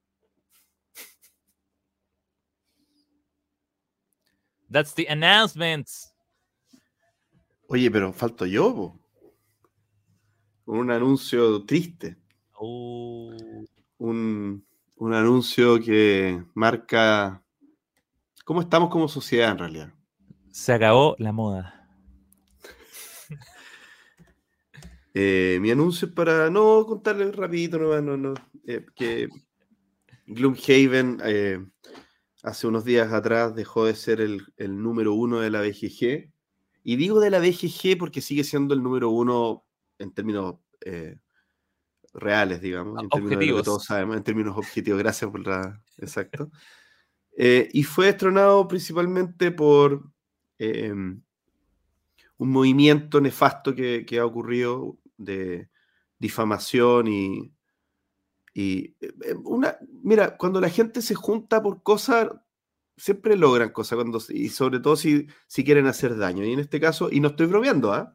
Este caso es gente que eh, está cansada de que Gloomhaven sea el número uno y al parecer eso es razón suficiente como para organizarse y hacer dos cosas. Por un lado, que Brass Birmingham tenga muchos 10 y por otro lado, que Gloomhaven tenga muchos unos. Y eso ha hecho que tanto Brass Birmingham sea número uno pero que Gloomhaven no solamente haya pasado a ser número 2, sino número 3. O sea, eh, Pandemic Legacy, Season 1, que ni siquiera ha sido tan afectado por esta situación, como ha empeorado. Ha estado, su, ha estado viendo cómo pasan las cosas. y, y, y Gloomhaven de repente, ¡oh! se fue para atrás, pero no porque haya subido Pandemic Legacy, sino porque Gloomhaven, esto de los unos masivos, se fue para, eh, lo hizo retroceder. Una lástima, no hacen más que evidenciar lo grande que es Gloomhaven, dándole este tipo de tribuna. Eh, así que nada, me tocaba dar este anuncio y lo estoy haciendo. Oye, yo iba a celebrar y de repente al día siguiente había cambiado. había vuelto, había vuelto a número uno. Y, no, pero ahora sigue estando y, número tres. Y ya iba a llorar. Y, después volvió. Y bueno, yo ayer eh, realmente celebré y jugué un Brass Birmingham en honor al nuevo número uno. ¿Y qué te pareció? O sea, a mí el juego me gusta mucho. Es muy bueno, Brasil. Pero, bueno. Muy bueno. o sea, me gusta mucho, pero no sé si estaría en mi top 50. ¿En serio? Ah. Uh, entonces no te gusta. O sea, es que hay muchos juegos que me gustan mucho. O sea, ¿Por qué lo odias? Gloria, ¿por qué lo odias tanto? Pero, pero me pasa, no sé, que. Y ayer gané. Ay, fue tan. O sea, me sentí. Porque estuve casi todo. Creo que pedí como 6, 7 préstamos. y, usé la banca para, para hacer mi economía de alfarería y, y, funcionó, y resultó. Resultó muy bien. Estuve casi toda la partida pensando que iba a perder, pero me funcionó. Así que... Es muy bueno Brass Birmingham. Más allá de la, del tema, o sea, tampoco que esto signifique que Brass Birmingham tiene menos mérito. O sea, es mm, un tremendísimo juego que merecería estar en el número uno perfectamente y por circunstancias de quiénes son los que votan y cómo funciona lo que ya sabemos cómo es. Eh, no lo estuvo antes, pero un juego tremendo, tremendo, mm, muy bueno. Sí. Es que justamente eh, alguna vez ya conversamos sobre el ranking de BGG y de lo que opinamos. Eh, Oye, yo todavía estoy buscando cómo se llama la tienda eh, de la cuarta región. pero, no es Gato Arcano. No, no, eh, eso está en la quinta, creo que es Gato no, Arcano. ¿Y Yapel no es la cuarta? cuarta? No, cuarta región, sí. Ah, no, no, no es Gato Arcano. Eh, Entonces son tres tiendas. Perdón, tercera región. No, ah. tercera región, no cuarta. Ay, no sé, ah. La Serena, Coquimbo, ¿dónde está? Eso es cuarta región. ¿Cuarta región? Ya, sí, entonces sí es cuarta. ¿La bóveda del mago? No. ¿Flexo? Flexo, flexo, flexo, flexo. Ya. sé que Flexo tiene, pero no sé si alguna más, yo no sé si de o sea, es que yo sé que Demente quería ser parte de esa, de, de y estaba como luchando por entrar a, al, al de cumplir los criterios que piden debe para hacer una, una tienda de este programa, pero yo no sé si, si, lo, si habrán entrado o no. Eh, pero revisen, pregunten em, y eso. Eh, y sobre Brass, eh, y sobre el ranking de BGG, felicitaciones. Yo quiero concluir este, este bloque con estadísticas, que, que es mi, que mi tu nueva pasión que es mi nueva pasión.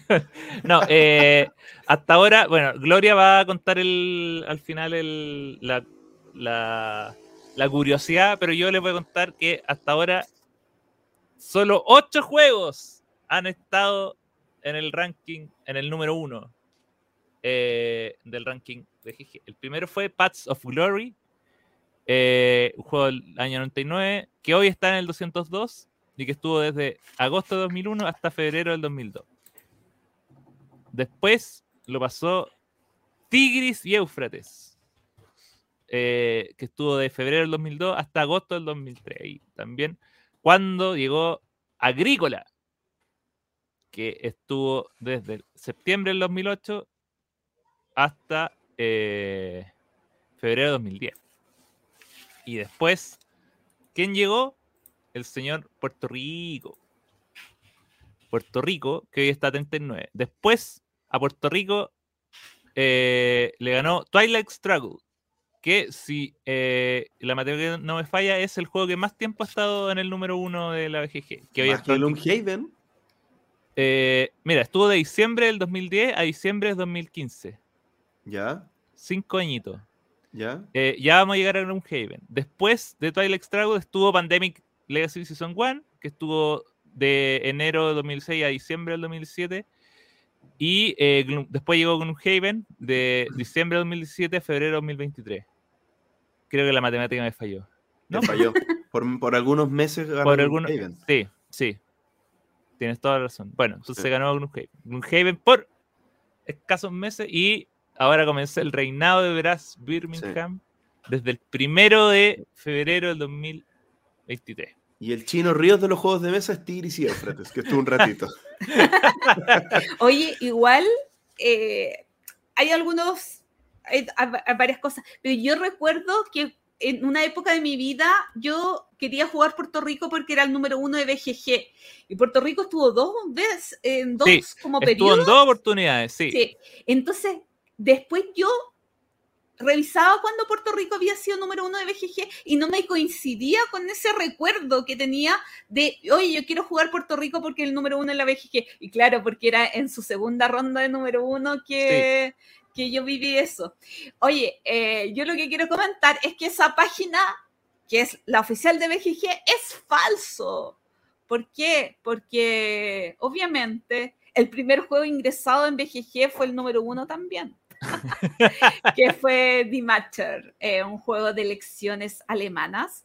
Eh, pero solamente quería decir eso, porque ese es el primer juego ingresado a BGG, por lo tanto, tiene que haber sido el número uno. Al Eh, menos 30 segundos. De hecho, bueno, el, y para complementar el tema de Puerto Rico, Puerto Rico le ganó a Tigris y Éufrates y estuvo desde el 2003 hasta agosto del 2008. Después Agrícola le ganó a Puerto Rico, que estuvo también ahí unos pocos meses, o sea, no, estuvo septiembre del 2008, febrero del 2010, y después Puerto Rico dijo, a ver, compadre, Devuélveme no. el título. no. Y estuvo ahí desde marzo del 2010 a diciembre del 2010 y ahí ya eh, Twilight cambió todo. Yo pensé que Agrícola había sido más tiempo número uno, pero es como las cosas que quedan en el inconsciente de la gente. Sí.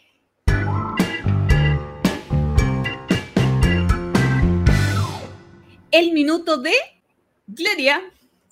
Y yo quiero hablar sobre la alegría inmensa que me provocó que Gloomhaven ya no sea el número uno de BGG. No, mentira, mentira, mentira. ¿Cómo? No, nunca tan hiriente. ¿O sí? Bueno, en fin. Yo pensaba seguir un poquito más la mentira, pero dije, no, ya hemos conversado demasiado de este tema y voy a ir al minuto de verdad. Ay, creo que ya lo hemos conversado en muchas ocasiones, pero igual esto me aflige y estoy tratando de ver cómo eh, encontrar soluciones para mis problemas y en, y en esto quiero que ustedes me ayuden con ideas creativas o qué hacen ustedes al respecto. Me refiero a la administración del inventario y no a la administración del inventario cuando hablamos de eh, qué vender y qué comprar, cuando hablamos de nuestra ludoteca como, como la existencia que tenemos, sino de cómo sacar a mesa los juegos. En mi vida voy a decir que hay juegos que son de colección y juegos que no me, o sea, que no me interesa o que en realidad me da lo mismo sacar o no a mesa. Hay gente que tiene ludotecas súper cortas y la idea es, si un juego no lo saca habitualmente, ese juego se va. Pero en mi caso, que es el que vamos a tratar hoy, no es así. Hay juegos que me da lo mismo que pasen cinco años sin ser jugados. Pero es un 10%, un 15%, y ya estoy llegando a los 600 y quiero sacarle provecho a mi ludoteca. Como dije, hay juegos que son parte de colección y da lo mismo. Hay juegos que me gustan mucho y que sí o sí van a salir a mesa porque me gustan mucho, o juegos que tengo las reglas muy frescas. Uf, ese es otro tema, tener las reglas frescas para poder sacar los juegos de la ludoteca.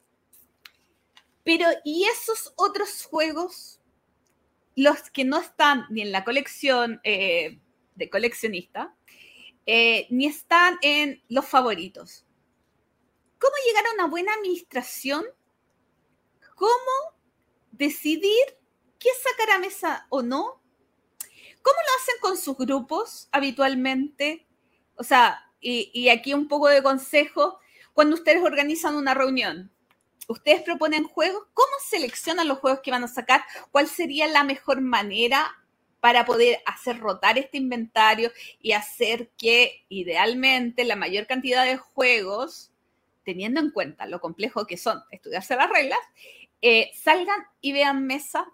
Eso me aflige y especialmente me aflige en el, el tema de los fillers, porque los juegos más pesados, si bien tienen más reglas, igual entran más, quedan más en mi inconsciente las reglas, pero las diferencias, el detallito de un filler, me cuesta más tomar unas reglas y estudiármelas.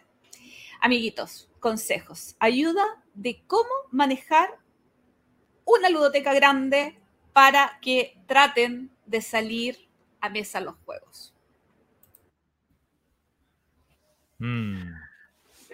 Eh, de partida, lo que estáis planteando es algo que, yo creo que, nos pasa a todos. Totalmente. Porque, o sea, no creo. a ver, alguien tiene que ser muy disciplinado para que esto no sea un problema teniendo una ludoteca grande. Eh, por ejemplo, lo que hacía Pancho, ¿se acuerdan? Que él decía, yo nunca le creí, pero él decía que su ludoteca era de 52 juegos porque tenía que jugar cada semana del año un juego. Eh, ¿Cómo gestionaba eso? Para mí imposible, o sea, no, sé cómo lograba hacer algo así. Pero no sé, tú Axel, ¿qué, qué opináis de, de si es real o no mm. el tema? O sea, si es factible o no lograr algo así. Yo creo que sí, puede ser factible. Eh, en lo personal, eh, yo, yo sí, mi principal eh, motivante o digamos el principal criterio es si qué tan dispuesto estoy a volver a jugar un juego para ver si sigue o no. no. Y es como que lo veo y sé inmediatamente si es que lo quiero jugar o no alguna vez. O sea, cada juego que está en la biblioteca, yo lo veo y aunque no me acuerdo de las reglas, me acuerdo de lo de algo en esencial, algo, ah, ya este es el juego que en su momento me generó esto. Y, si no me genera nada, se, va. Si, si yo mm. siento que no, que no voy a querer intentar recordar jugarlo o algo así, no, no, no, no, no estoy en un momento en el cual necesite forzar como un juego para recordarlo, sino que si siento que finalmente, si siento que en otras manos le va a, va a estar mejor, prefiero que se vaya. Y, y tengo dos ejemplos muy cercanos, que es que eh, hace los últimos dos juegos que vendí fue primero, bueno, el, último fue Spectaculum, que hecho, que fue el que jugamos ese día y que yo lo llevé para venderlo. Y, se vendió. Pues. Axel, yo tenía ganas de jugarlo. Bueno. Te dije una vez y. Ya, ya, no, ya no ocurrió. Pero, pero, espérate, pero lo que estáis diciendo no, no sé si responde exactamente lo que está preguntando Gloria, porque Gloria. nadie me ayuda. No, bueno, capaz no te ayudemos, pero, pero otra, otra cosa es hablar de, lo que preguntaste y otra cosa es hablar de otra cosa. Pero lo que tú dijiste tiene que ver con cómo hacer para sacar a mesa juegos que están ahí guardando polvo. No eh, mm. cómo decidirte a vender y a cortar tu biblioteca para, para jugar los que sí sacáis. Porque, porque los juegos que tengo los quiero tener, seguir teniendo. Pero es cómo me incentivo a eh, sacar los juegos que hace mucho tiempo no juego. Me pasa de repente que escucho un podcast o, o lo que sea y hablan de un juego que no he jugado hace cuatro años y es como, ¡ay, qué rico! Y, y eso me, me, me motiva a, oye, lo voy a, lo voy a mover del, del estante y lo voy a dejar encima de una mesa para pronto jugarlo. Pero estoy pensando más en cómo generar una estructura, cómo em, tratar de motivarme para sacar juegos a mesa. O sea, uno del tema de las reglas eh, es algo que cuando ya he jugado, hoy jornada de juego, jugamos tres juegos, los tres juegos que se- estaban programados. Hoy nos queda una hora para jugar. ¿Qué sacamos a mesa? Y claro, es el juego que ya has sacado a mesa el último mes. O Es que- es corran con ventaja, sí, o sea, cuando yo creo que, y yo creo que ahí es, es precisamente tener en cuenta aquello para, si uno quiere empezar a sacar más juegos a mesa, es probablemente programar los que uno quiere antes, porque siempre cuando uno está en ese momento ya, ¿y qué jugamos ahora? Porque sobra falta tiempo, o oye, que una partida, uno siempre va a tender o a jugar algo que, que siempre ha sabido jugar o algo que tiene las reglas frescas. Eh, así que, o sea, lo primero es siempre forzarlo, no sé si forzarlo, pero llevarlo y proponerlo hasta que, hasta, que salga. O sea, yo creo que eso, eso es lo primero que uno tiene que tomar en cuenta, que es que eh, ese tipo de juegos, si tienen desventaja al resto por un tema de frescura, por un tema de, eh, de recordación tanto de reglas como, como emo- emocional y quizás lo que podría hacer es eh, juntar juegos de reglas similares. Eh, si, tienes como algo nuevo que sea eh, no sé, voy a poner un ejemplo, pero no sé, supongamos que hay un juego de, eh, de muy antiguo que quieres volver a jugar, y es como, ya, juguemos primero este que es más nuevo porque quiero jugarlo, y después juguemos este otro, y la explicación va a ser la mitad porque es como, ya, mira, este igual que el otro, pero ahora cambió esto. Eh, yo creo que eso puede ser una, una buena forma de al- finalmente cuando uno organiza como eh, ciertas eh, sesiones de juego por, por mecánica o por temática, ahí también eso te puede ayudar a que sea más rápido como la, la absorción de estos juegos. Yo tengo una idea práctica ¿Ya? que, Me gusta. mira, yo, yo creo que eh, la, la- la gamificación ayuda y en parte tus, tus desafíos, eh, yo no sé si aquí edito esta parte si es que es algo que no podéis contar en público, así que eh, sigamos nomás, pero esto que estáis haciendo de jugar juegos diferentes, eh, 365 días, días, juegos diferentes en el año, es un desafío que te aleja de lo que estáis planteando en tu minuto, ¿cierto? No, pues me acerca. Te aleja. po. Ah, porque puede ser que ya haya jugado. Sí, no, nunca. Ah, no, no, tiene que nunca ser, la- no, no. Bueno, yo lo que sugeriría- imposible. Yo lo que sugeriría es que, dado que tú glorificas tus juegos y no les harías daño, que hagas una gamificación entretenida para lograr esto que estáis diciendo. Por ejemplo, recorta una pegatina, un porotito, alguna Sí. cosa bonita, Alguna vez le puse etiqueta. y les ponís, plup, cuando los tenéis jugados dentro del año, se ganan marquitas. Pero algo más bonito, algo que motive, po. Que se note, que sea brillante, una pelota verde, algo, no sé, pum. Y, cu- y- y que vais viendo cómo se va completando, po. que te dé cierto incentivo en que lo, en que lo vayáis logrando. La gamificación ayuda a veces, o sea, Sí. el mismo hecho de los desafíos, uno, tú te planificáis para lograr tu desafío. Sí. Igual, como grupos estables también, en cierto modo, ayudan. No sé, eh, ahora con Axel, que de repente nos juntamos un domingo a jugar, y estamos con ahora Frutas Fabulosas como, como juego de campaña, Hmm. eh, autoimpuse que cada vez que nos juntemos vamos a jugar un juego de Stefan Feld. pero no los típicos juegos de Stefan Feld que me encantan. O sea, porque claro, un Bora Bora, un Macao, un Trajan, eh, un Castillo Tuscany, salen a mesa porque salen a mesa, porque me sé las reglas al revés y al derecho y me encantan, sino los FEL que menos jugamos. Y el otro día eh, jugamos Oráculo de Delfos, que eh, como son los FEL menos populares, pero es una forma de tratar de sacar esos juegos que me gustan, pero quizás no son mi, mis, mi top 50. Si al final ese es el cuento. ¿Puedo vivir con 50 juegos? Sí. ¿Quiero vivir con 50 juegos? No. Si tuviera 50 juegos, los jugaría los 50, pero no quiero. Entonces, ¿qué hago con los otros 550 casi?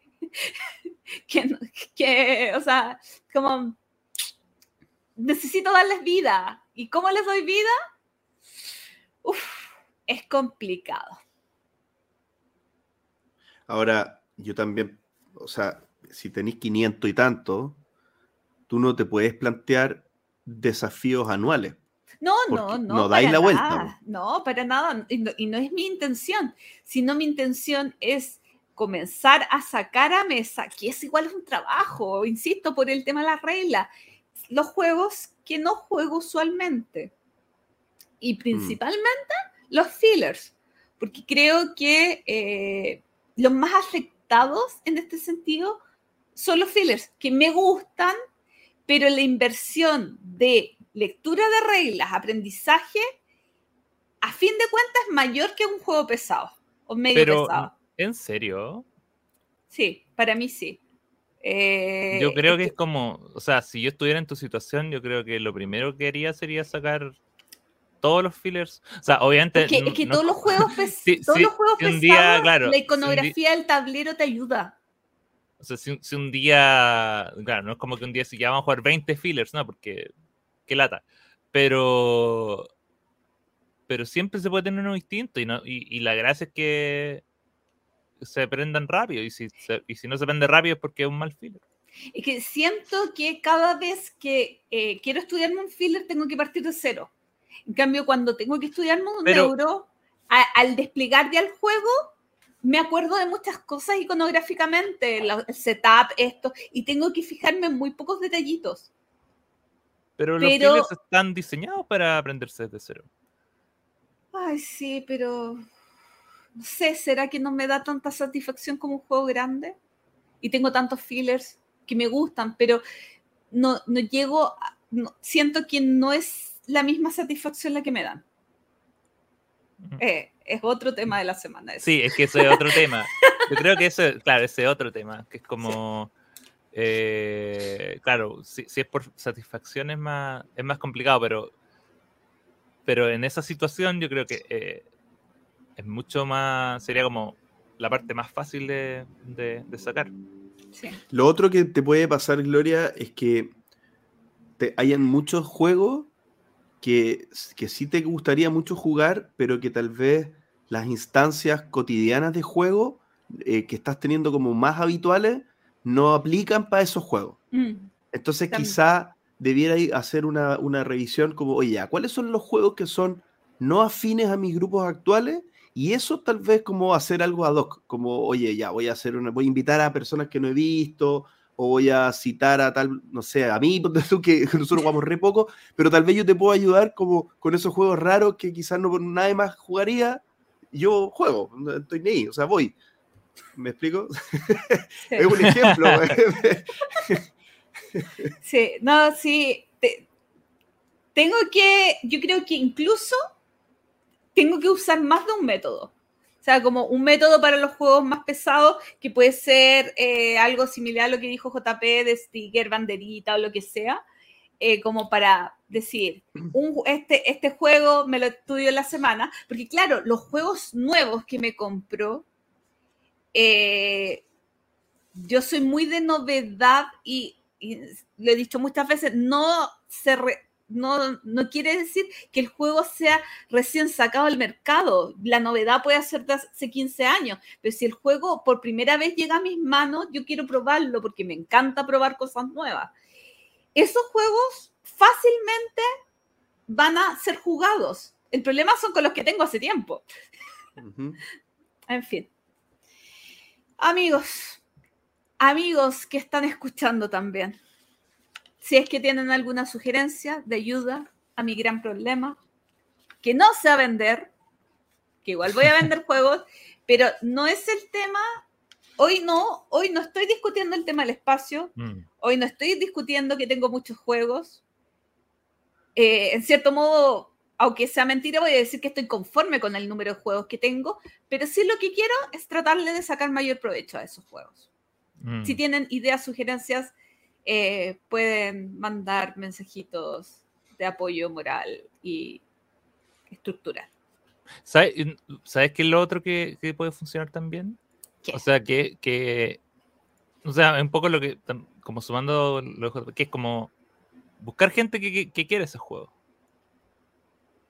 Buscar gente que esté pensando en, oye, que, que ellos te motiven a sacar ese juego en particular. ¿Cachai? Que, por ejemplo... Que ellos se lo estudien. No, no que, ellos, no que ellos se lo estudien, pero... ideal.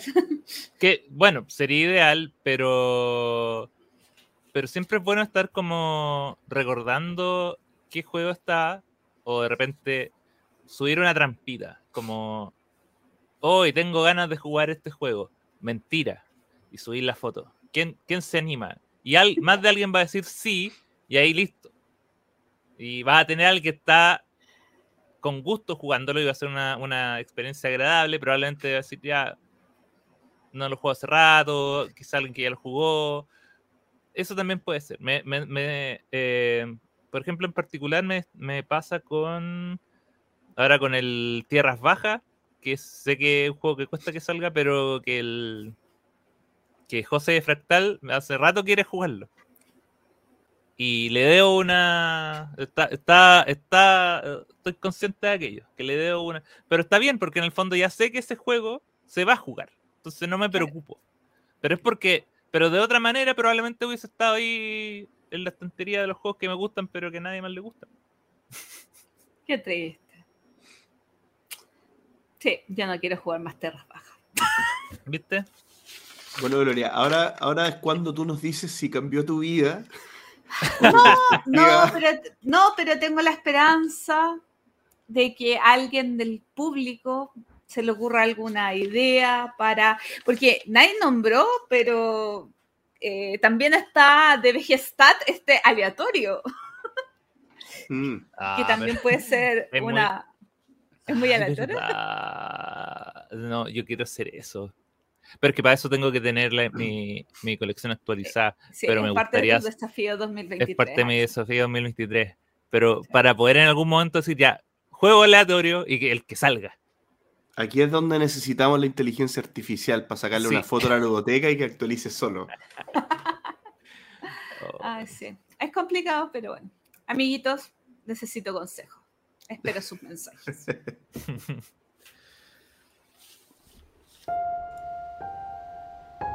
Historia lúdica. Hoy,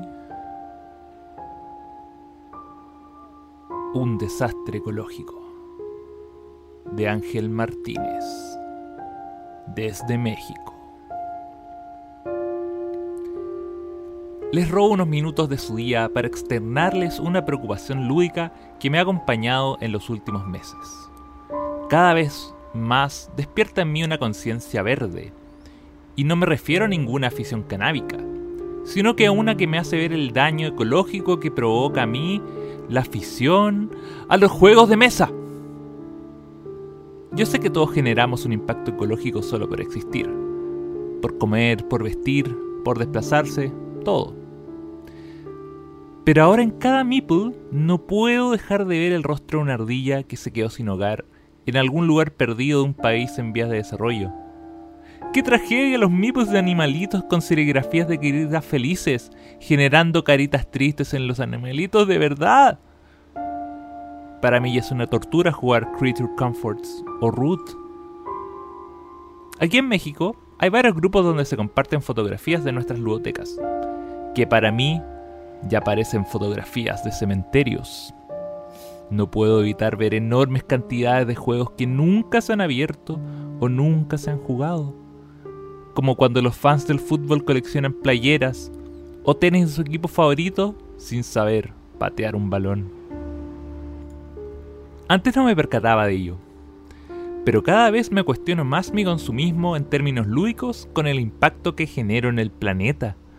¿No les parece que es un momento de generar un nuevo modelo de mercado que afecte menos? ¿No les parece que nuestro consumismo en una afición tan material va en contra de los mismos lugares donde se tematizan los juegos? ¿Cuántos árboles del Amazonas habrán muerto por el carcasone Amazonas? ¿Cuántos meteoritos se tuvieron que destruir para hacer los materiales del Gaia Project? Estas dudas me dejan sin dormir en la noche. ¿Y a ustedes les pasa? ¿O solo a mí, yo interno, melodramático y ansioso? Buenas noches. Cronología lúdica. En esta oportunidad el temido 2020. Oh, ¿verdad? El 2020. Por Dios, qué recuerdos. Un año marcado por las mascarillas, las cuarentenas, los permisos, eh, la paranoia. El año que lo habrá cambiado todo. El año que lo cambió todo. El año que lo cambió todo. Eh, y un año que también tuvo hartos jueguitos de mesa. Harto. Eh, me llamó mucho la atención, de hecho, habiendo hecho esta reflexión, la cantidad de juegos de mesa de ese año que probó. Probablemente no los probé el 2020, que eso es una de las cosas que, eh, que después podremos comentar, pero de que salieron cosas y salieron cosas buenas, salieron. Así que eh, para darle un repaso, ya cada vez más extenso de lo que fue el año 2020 en la cronología lúdica, tenemos al maestrísimo JJ, que nos va a llevar en este viaje al pasado. Adelante JJ y cuidado con el bicho.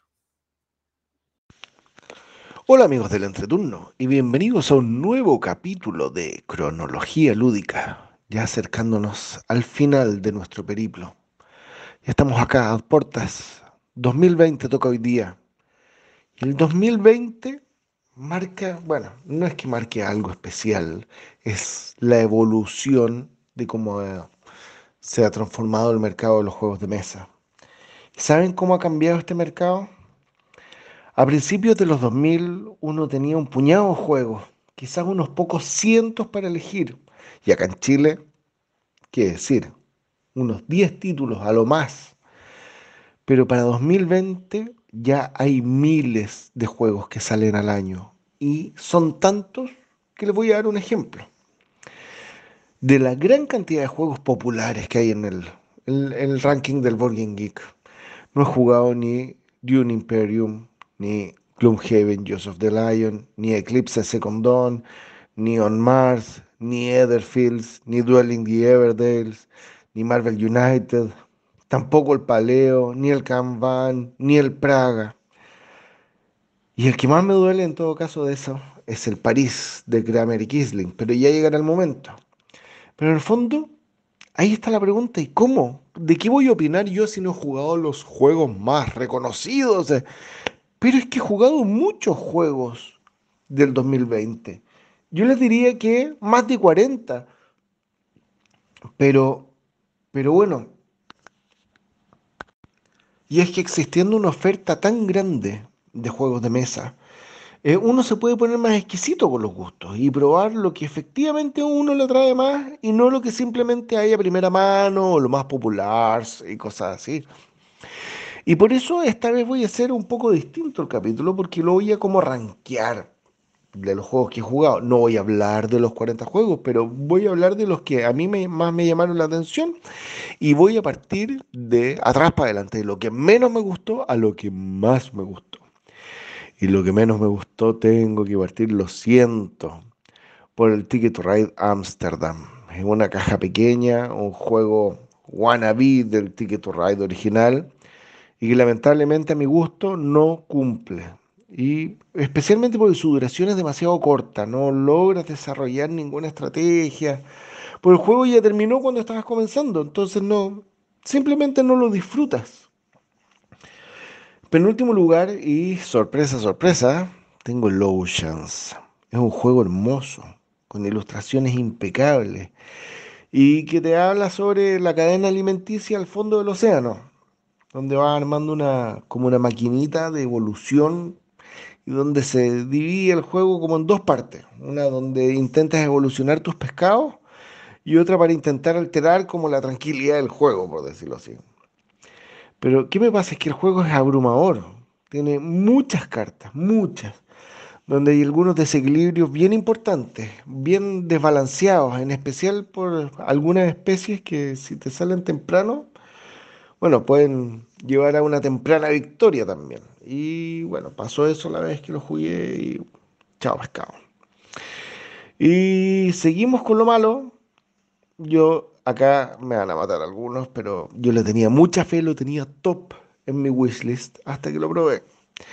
Y hablo del The City. Le tenía una fe gigante primero porque era un Nicia. Y bueno, porque es un Nicia, sí me gusta Nicia. Pero, pero es que además es un juego legacy y uno espera que lo que vayas añadiendo al juego sea excitante, sea, te mueva. Y definitivamente no lo es. Simplemente ocupas fichas tipo Tetris para llenar un tablero y las reglas de posicionamiento van cambiando de ronda a ronda, que es como la gran variedad. Y lo que le vas agregando como nuevas formas de puntuar o cosas así, no sé. No quiero hacer spoilers, pero le pones un pozo, le pones una mina de oro. No me convenció para nada. Eh, creo que jugué 10 episodios y, se siente igual a como partiste. ¿no? En fin, uno más pesadito que jugué y que también lo tengo abajo eh, fue el Billón de Sun. No es derechamente malo, pero no cumplió con lo que yo esperaba de él. En fondo yo esperaba un juego como de exploración, de vivir una aventura en el espacio, como, no sé, algo más onírico quizá y bueno, simplemente fue un juego mayoría y contrato. El árbol de tecnología del juego tampoco me llamó la atención y que es como lo que la gente le, más le llama y, y además me pasó que hubo un bloqueo de acciones que fue tan feroz que bueno, no lo disfruté mucho. Y bueno, otro, otro como en este nivel de juegos que no me gustaron está el Quetzal, pero este, es un juego, yo lo disfruté un poco más porque, bueno, eh, las ilustraciones son hermosas, pero además porque tiene una mecánica bien llamativa, porque tú lanzas meeples desde el aire y la forma en que caigan en el tablero determina el tipo de acción que puedes realizar con ellos, y eso me pareció bien novedoso. Como, es como una especie de Pass de Pigs, no sé si has jugado el juego de los chanchitos, pero tipo Eurogame, desarrollado. Y el resultado al final fue bien me a mi gusto. Aunque debo reconocer que con más jugadores y por lo tanto con más interacción puede ser mejor. Yo lo jugué de a 2 y 3 y no funcó. Definitivamente no. Y acá quizás viene el juego que, que, más puede llamar la atención que lo tenga rankeado tan bajo.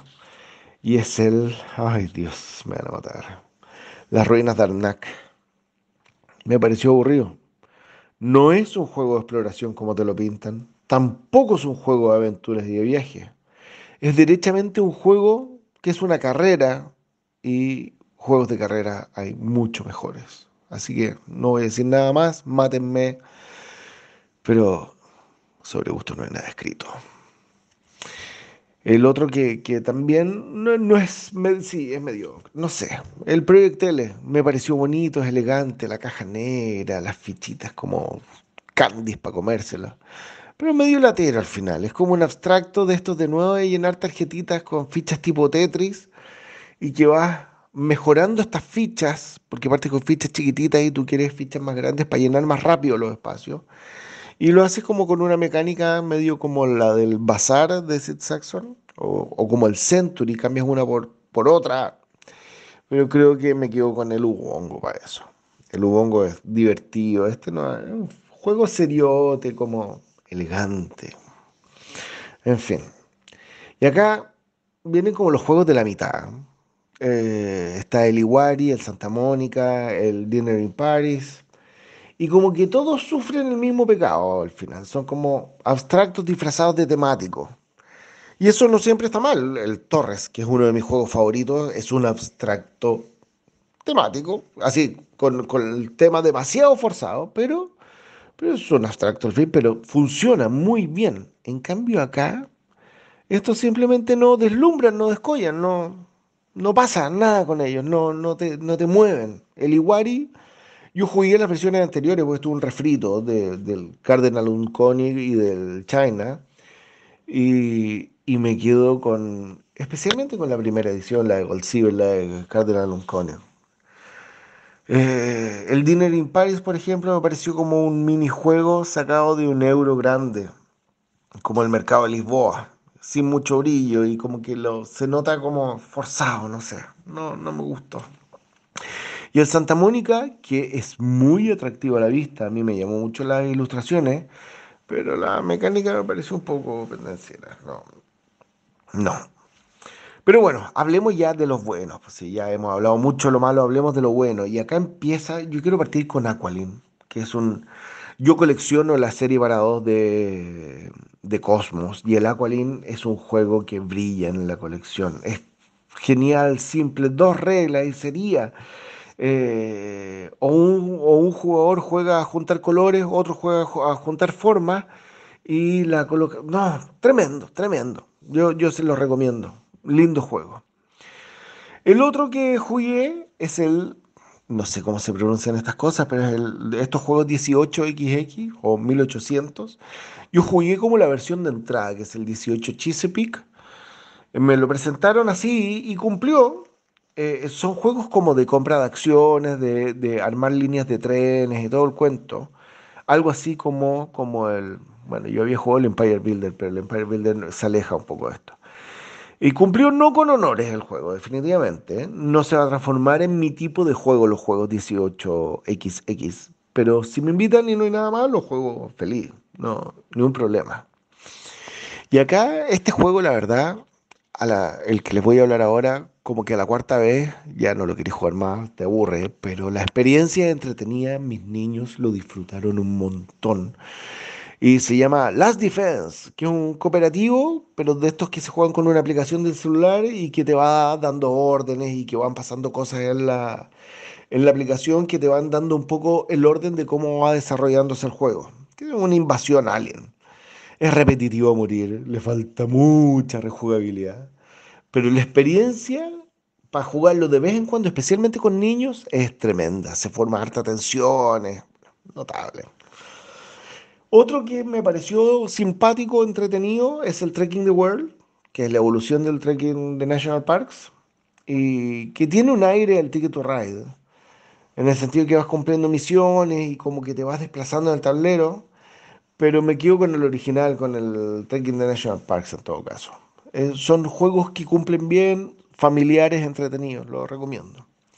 Otro familiar es el viaje al centro de la Tierra, que es un flip and ride entretenido y light y donde tu misión es llegar al centro de la Tierra y salir, pero no es tarea sencilla. Eh, te pueden bloquear caminos, te puedes morir de sed en el juego, o, que un volcán bloquee la salida por la que tú pensabas salir. Y bueno, yo creo que la clave del juego es en aprender a ocupar los tres personajes que hay. La gente que pierde el juego normalmente es porque no ocupa nunca los personajes. Y si bien los personajes si los ocupas mucho te quitan mucho punto, jugarlos decentemente puede ser eh, tremendo. Y bueno, ahora viene lo bueno de, estos juegos, de, este año, a mi gusto. El Mariposas, uy, que me gustó. También es un juego de carreras, por decirlo así, encubierto, pero es una gran carrera. Y y, bueno, tú partes como de, tu lugar de origen y te vas desplazando en el tablero, pero tienes que volver a tu lugar de origen. Y vas sintiendo como esa pequeña angustia de que si te alejas demasiado del punto de partida, eventualmente puede que no vuelvas. Y, y, hay que hacer pillo para volver. Y bueno, no sé. Cuando se va cerrando el juego y se te hace difícil volver, se transforma en una experiencia realmente memorable. A mí me encantó. Me encantó. Y otro que me fascinó, que, no es para darle una explicación profunda porque es un super filler, pero este juego de abandonar las alcachofas es de los mejores fillers de la vida. Punto final. Coleccionas cartitas de, de fruta y verdura que te van a. No, de verdura no. Que te van a dar. Eh, cada una tiene una función especial donde vas recogiendo más verduras, más verduras y vas deshaciéndote de alcachofa a alcachofa. Y el primer jugador en recuperar su mano 5 y no te da alcachofas gana. Así de simple. Entretenidísimo, se lo recomiendo. Em, otro que les recomiendo mucho, bueno, acá ya estamos en puros juegos que recomiendo, y mucho. El Monster Expedition, que es una aventura rápida donde sales a cazar dragones y otros monstruos del estilo, digamos está basado como en el mundo de Carnaval de Monstruos, que lamentablemente no lo he jugado y me encantaría, de Richard Garfield. Y esta versión es un festín de dados, la verdad, es como un jueguito light, donde te arriesgas a lanzar los dados, es un push pero donde vas separando dados para atrapar monstruos. Y estos pueden puntuar de dos maneras, como cazados o enjaulados, y además tú tienes como un campamento base que vas a ir pudiendo mejorar con el tiempo y lo que te permite mejores tiradas yo lo encontré muy bien logrado, muy bien logrado. Otro juego que me sorprendió mucho, y es porque no hay muchos, eh, bueno, está el, zorro en el bosque, que no lo he jugado lamentablemente, pero el Herlof, que es un juego de basas, pero de aquellos que tienes que predecir cuántas basas vas a ganar. Y es solo para dos jugadores, y es tremendo. Yo lo recomiendo jugar en persona en todo caso y no por la VGA porque la fluidez del juego es vital para disfrutarlo. Y, lo intenté jugar en tiempo real en la VGA y no, no, no valió la pena. Yo lo jugué en persona y ahí es donde uno lo disfruta. Así que recomiendo comprar ese juego. Herlof con doble R. Y si les gustan los abstractos puros, el Jubaco puede ser lo suyo. Es un juego de la mejor dupla de diseñadores del universo, ustedes saben de quién hablo, KK. Y que esta vez sorprenden como con simpleza y elegancia, por decirlo así. Me encanta la palabra elegancia, parece hoy día. Eh, es un juego donde colocas y puntúas de inmediato, tratando de puntuar tu color más visible dentro del tablero cuando lo pones. Y viene con varias variantes. Es un juego muy rejugable y además es hermoso. Pero el fondo es, pones una ficha, ves cuántas hay que se repiten del color que tú quieres puntuar y esa es tu puntuación. Suena absurdamente simple, es absurdamente simple, pero funciona y funciona muy bien. Otra maravilla visual que tengo acá en mi top, y esta vez es de David GJ, que es el mismo ilustrador del virus, eh, es el juego Extinción. Y es un juego con dinosaurios a los que tienes que salvar de la extinción. Y donde tienes que evitar crear efectos mariposa que hacen que el juego acabe antes. Y es de esos juegos difíciles de explicar su mecanismo sin probarlo. no, no me voy a extender en él. Así que los invito a que lo prueben nomás. Además es baratini y, y genial. A mí me encanta. Y ya en el top 5 tenemos a Small World of Warcraft a mí el Small World, yo les hablaba antes, no me gusta mucho. Eh, siempre preferí el Vinci, que era como su versión anterior, pero con razas o civilizaciones reales. Pero la dinámica de la versión del World of Warcraft cambia mucho, creo yo. Especialmente por la disposición del tablero con del tablero modular, pues son tableros modulares con razas que van entrando y saliendo una y otra vez del juego, y sus poderes y su duración está muy bien balanceado, encuentro y hace creo que esta, que esta versión sea mucho más disfrutable que la de Smallware original. Eh, otro juego fantástico es el Hansa Teutónica Big Box que salió este año. Es trampa meter Hansa Teutónica acá porque está la Big Box. Yo ya les hablé antes de él Yo ya les conté mi trauma con la primera partida, que, que no sé si me la enseñaron mal o, me aplicaron la clásica de no te cuento nada de la estrategia para ganar y así te reviento en mi primera partida, que yo creo que fue lo, lo que me hicieron. Pero, pero disfruté estas otras veces jugándolo. eh, sí, me encantó, me encantó. Y acá entramos al top 3. Panam.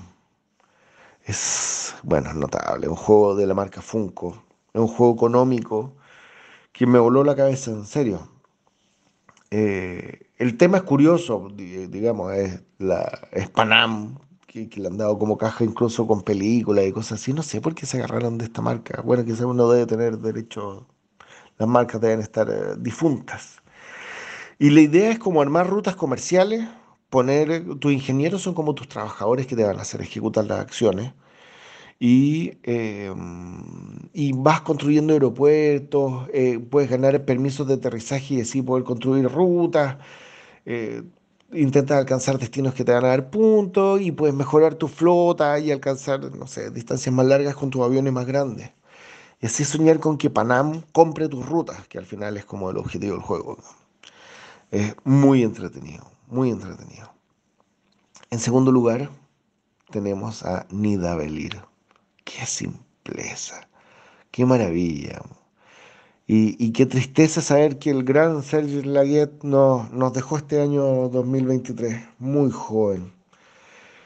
Uf, bueno, en Nidavellir uno es un juego donde tú vas a tener unas monedas que te van a permitir apostar en una de tres tabernas para reclu- reclutar a soldados, porque tú vas a armar unos ejércitos. Y cada tipo de soldado tiene un tipo de puntuación distinta. Y hay algunos soldados que van a puntuar poco, pero que con más iguales de ese mismo tipo de soldados van a ir aumentando su valor exponencialmente. Otros van a puntuar multiplicándose, otros por su valor nominal, otros por, no sé. Tiene, tiene, no sé, es, variada la forma de puntuar, me encanta eso. Además tenéis como unos enanos top que, que, se contratan aparte y que mejoran por lejos a tus enanos normales de un mismo ejército.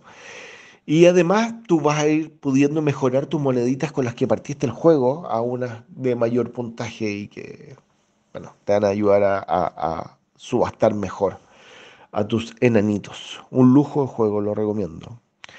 Y bueno, y en primer lugar, y es por lejos el primer lugar, creo yo, es el tremendo, maravilloso, quizás uno de los juegos más lindos del universo jamás creados, llamado Renature. Y sí, es de Kramer y Kisling, obvio, pero es que, uff, qué maravilla. Es de, es, es de esos juegos que están a la altura de la historia de estos diseñadores. De los mejores juegos de la vida, definitivamente. Es un juego donde la idea es como repoblar un valle con árboles y hay un río que lo circunda, que hace unos recovecos. Y por esos ríos tú vas a ir poniendo unas fichas tipo dominó con animales. Y cuando pones una ficha de dominó, al lado vas a poner, adyacente a esa ficha, vas a poner un arbolito que hay de distintos tamaños. Y cada uno va a tener un nivel de como influencia. Y cuando es también este juego de tipo co- colocas y puntúas. En el fondo vas a poner tu arbolito, eh, vas a poner tu dominó, vas a poner el arbolito y vas a puntuar. Pero acá primero hay mucha más interacción, eh, la estrategia es harto más profunda que el jugaco que les decía. Porque acá tú vas a tratar de armar mayorías con tus árboles que vas a poner en estos sectores. Y cuando tú cercas el sector con dominós, eh, vas a puntuar por mayorías ahí. Y obviamente, y acá está, yo creo que es la maravilla del juego, es que haya unos árboles neutros que te permiten joderle la puntuación al resto. Porque cuando hay alguien empatado, se anulan y desaparecen. Y el que puntúa es el que viene después. Entonces, eh, puedes joderle harto la vida al resto de los jugadores. El juego cambia mucho de dos jugadores a tres o cuatro y eso me encanta porque las tres versiones son buenas. Eh, bueno, no sé, es una maravilla. Además viene con unas nubecitas que te dan habilidades especiales. Eh, tú puedes cambiar, no- nunca te vas a quedar pegados con los dominós. Esto que no puedes poner porque no coinciden. porque tú puedes transformar a algunos animalitos en comodines, no sé. Bien dispersa mi explicación, pero es que me emociona mucho hablar de este juego, en serio. Yo se los recomiendo 100%. Me extendí más de la cuenta en este top, o no sé, en esta cronología lúdica, pero espero que me entiendan porque hay juegos muy buenos y muy malos este año. Y yo sé que JP, la gloria y el gran, gran, gran Axel van a pelearme mucho. Yo lo sé, yo sé, y tienen harto para hablar ahí. Eso, un gran abrazo. Chao. Uh, oye, podría haber mandado a JJ a Wuhan en vez de. Oye, sí, eh, deberíamos haberle dicho al JJ del 2019 que avisara que iba- se venía una pandemia. que compraran mascarilla Sí. y harto alcohol gel. Oye, Oh, oye, oye, un año se vienen polémicas, se vienen, se vienen, este, se vienen unos. De hecho, JJ ya tiró ahí unos, unos sablazos al corazón, pero yo creo que esto va a seguir. Así Chicos, que, Gloria, por favor, sí. haz lo tuyo. ¿les parece que primero hablemos de nuestros favoritos en una ronda y después de los que menos nos han gustado? Otra Ok. ronda, como para ir... eh, eh, como, para, como para que yo no pise el, como el que menos me gustaba, uno del top 3 de alguno de ustedes, tan pronto. Por lo menos para que haya ilusión. Mire, yo del 2020 tengo 44 juegos en la ludoteca y, em, y mi top me costó porque hay hartos juegos que me gustan. Quizás no me costó tanto como años anteriores, pero hay hartos juegos como que encuentro como muy buenos y no los puse. Y entre, y mi número 3, que lo, a propósito lo jugué esta semana, es Boomerang Australia. La serie Boomerang salió este año y encuentro brillante una, eh, la nueva forma de hacer un roll and write, porque no es un roll and write, es un draft and write. O sea, tú drafteas cartas y a partir de lo que drafteas vas escribiendo, lo encuentro riquísimo el juego.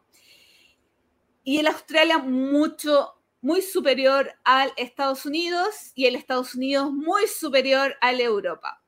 Impresiones personales de, de los tres Boomerang que, la, que tuve que coleccionar los tres. Ay, es que no puedes tener solo uno. Eh, Esa debería el- ser la frase del, del juego.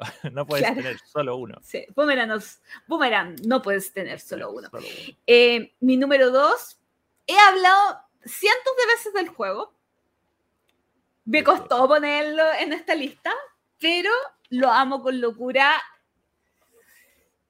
Número de jugadores 2, el número que quizás más odio, pero no importa porque es un juegazo. Qué mejor juego que puedes jugar en 5 minutitos nutrias ganadora. Me encanta. O sea, realmente encuentro que con 18 cartas no se podría hacer una maravilla mejor. Y se merece estar en mi top de juegos. Quizás no, pero no importa. ya lo hice, ya lo dije. Ya está Y mi número, Ya y mi hecho. número uno, quien no tenía expectativas en el juego y creo que eso marcó que sea este mi número uno, Castillo de Tuscany. Una, Wow.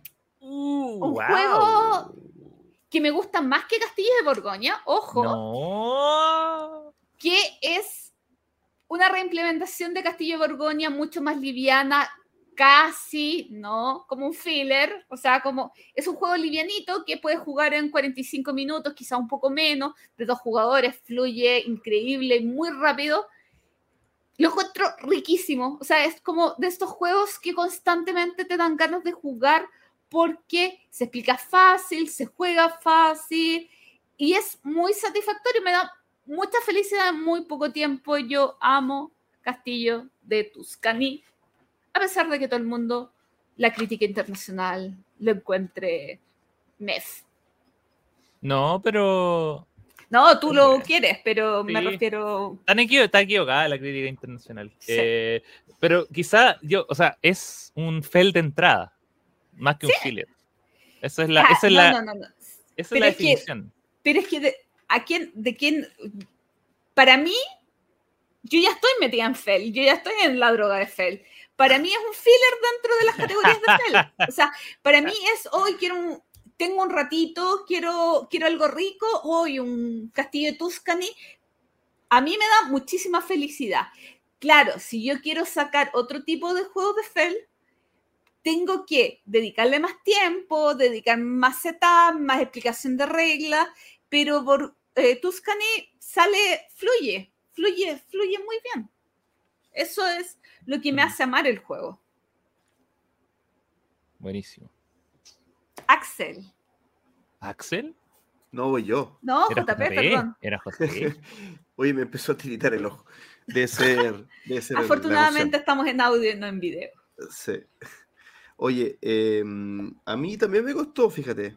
Porque están bien cerca, sobre todo los. Yo creo que todos los lugares están más o menos cerca. Los tres y el cuarto igual. Bueno, ahí voy comentando. Mi, mi número tres es un juego que nombró JJ y sí le, y, que le gusta mucho. De hecho, creo que está en su top 3 también. Y es Nida Belir. Un juego muy bueno. Muy bueno. me, me da mucha. Y también estoy influido porque a mi papá le gustó muchísimo. Jugamos hace poco y, y, y la partida fue muy buena. Fue muy entretenida.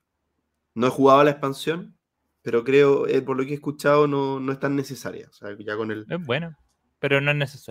Pero bueno. Claro, no es fundamental, digamos. O sea, o sea, el juego se aprovecha sin. Mi número 2 es un juego en tiempo real. Boo. Project Elite. ¿Es del 2020? Ah, Sí, pero esta es la edición nueva. Que mejora un montón de cosas y tiene la expansión de los eh, del equipo, eh, no me acuerdo cómo se llama, Rocket, no, no, pero es parecido, es como los Rooks, algo así, que son unos monos gigantescos, o sea, tú puedes jugar con ellos, y, pero cuando los usas, eh, aumentas la dificultad del juego, entonces salen más aliens aún, entonces es muy entretenido. Y mi número uno es un juego que yo creo que es de los juegos que más eh, cambio de parecer he tenido, porque cuando la primera sensación que tuve no fue buena y ahora es de mis juegos favoritos ever, y es Dune Imperium. Un juego tremendo, muy bueno. Eh, y nada, creo que eh, la sorpresa es que no esté Gloomhaven Joseph the Lion, que está yo creo que en mi, en mi número 5 quizá. Y lo que me pasa con Joseph the Lion es que lo que intenta hacer de ser una, una versión simplificada de Gloomhaven, no, no, me- no quiero que me simplifiquen el Gloomhaven, la verdad. Eh, que solo tenga cuatro personajes, como que Gloomhaven también, la gracia es que uno va rotando con muchos personajes diferentes. Entonces me, pasa que Gloomhaven, como es, no se me hace repetitivo, pero Joseph the Lion sí se me hace repetitivo porque es muy poquito contenido para, para lo que a mí me gusta disfrutar ese juego. Eh, mi número 3 es Nidavellir. Nidavellir. Ah, ¿en serio? Sí, Que juegazo. a Axel le encanta. Me Tenemos encanta. Yo- coincidencia en el mismo número. Yo, eh, Probablemente dos coincidencias. más, de, creo. más de una coincidencia. no, Nidavellir es, es un tremendo juego. eh, y de a dos en particular es muy bueno. Eh, Ah, sí, nunca lo he jugado a dos. Nunca, no, eh, yo lo disfruto mucho. Es un juego completamente distinto. eh, pero, pero uno quizás tiene como un poco más de control, pero jugarlo a dos es, es muy bueno. Obviamente también, en realidad de, todas las, de todas las cuentas. Yo eh, me gusta mucho, me gusta la materialidad del juego, me gusta su, eh, su sistema de, de- apuestas y nada, lo vamos con locura. Todo bien, todo, todo bien por Niailer. Mi número dos, y acá yo sí voy a hacer justicia por, por eh, la falta de respeto que cometió JP, es Gloomhaven Joseph the Lion. Oh. Eh, no, yo encuentro que es la mejor idea que se le puede haber ocurrido en, en la historia. O sea, e- e- entiendo que, claro, que parte del, del- parte de la esencia de Gloomhaven es que sea un, un mundo por explorar y de cajitas y cosas así, pero pero acá con en Joseph the Lion lo que eh, lo que más llama la atención por el tema del seteo y ser más compacto es el sistema Ah. de juego. Eh, o sea, eh, yo creo que es como. A veces se nos olvida entre tanta miniatura y tanto escenario y tanta cosa que el tema de juego en un Heaven es increíble. Y en of the Lion es tan, es tan rápido de setear y de, y de hacer funcionar que es donde brilla y, y uno puede hacer como que cualquier persona se enamore de Gloomhaven con the Lion. No sé si Eh, cualquiera, pero. Que no está equivocado. Eso es lo No, no. El que no se enamora está equivocado. Así que por eso es mi número dos, pues, Y el número uno eh, indiscutido del Dune Imperium. Dune Imperium. ¿Qué más se puede decir de Dune Imperium? Que Fel Estoy- está herido. No, pero es que ninguno de esos era. era de- está ahí en la lista corta, pero no. No es de lo mejor del año. Cambio de un Imperium es de lo mejor de todos los años. Eh, es un juego que. Eh, es un juego que a mí me, me- me- trajo como un aire nuevo y es un juego que trato de jugar lo más posible. Ahora viene la expansión, o sea, y va a ser aún más locura. Eh, y más encima también fue como puerta de entrada a una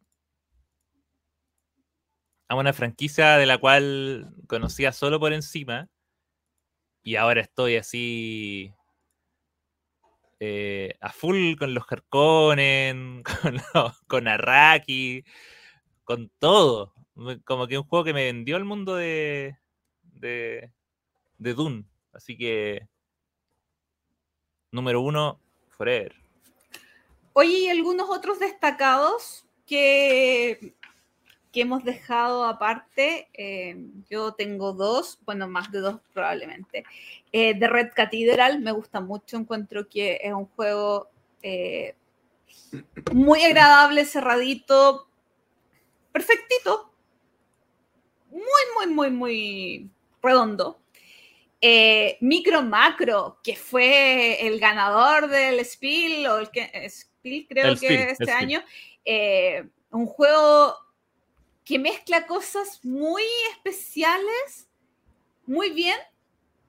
Quizás eh, su mayor defecto es la escalabilidad, que en realidad como eh, jugadores que nos gusta más el protagonismo eh, en nuestras vidas investigativas, quedamos como, eh, pucha, de a tres, eh, nos estorbamos.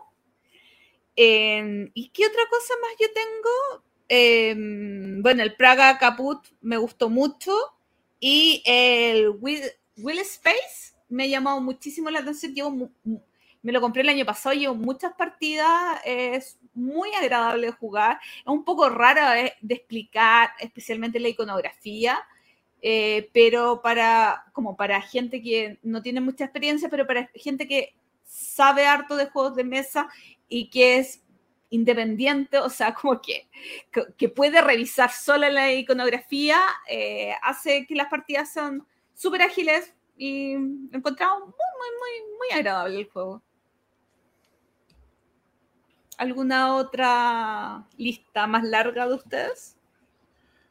Eh, a ver, qui- quizá eh, algunos, algunos juegos que están como en mi lista para jugar y que, me, y que me suena que me van a gustar. On Mars, de Evitar la Cerda, salió ese año. Eh, bueno, está el- también el Dwellings Everdale. Dwellings of Everdale, creo. Así se llama. Que también está, estuvo ahí muy, muy comentado por Mike Delicio de Dice Tower y los comentarios que hizo me hypearon algu- eh, bastante y es el juego favorito de él. Entonces, al- algo tiene que tener, algo tiene que tener. Viscondes del Reino del Oeste, que es el juego de, de- de turno de, de nuestro amigo Shem Phillips, em, que sacó ese año. Mencionar que el Project L, este Tetris que había comentado JJ que era malo, yo lo encontré muy bueno, fíjate. Yo lo encontré para lo que es súper agradable cuando una persona quiere jugar algo en familia, no tan pesado, y me dicen, oye, ¿y este cómo te, pa- te parece que es bueno? Es buenísimo, cómpralo. Porque es lindo, elegante, eh, tiene buenas mecánicas. A mí me pareció bien entretenido, fíjate. También eh, salió el Fort, que el otro día conversaba de, que este juego que no termina de convencer a hartas personas.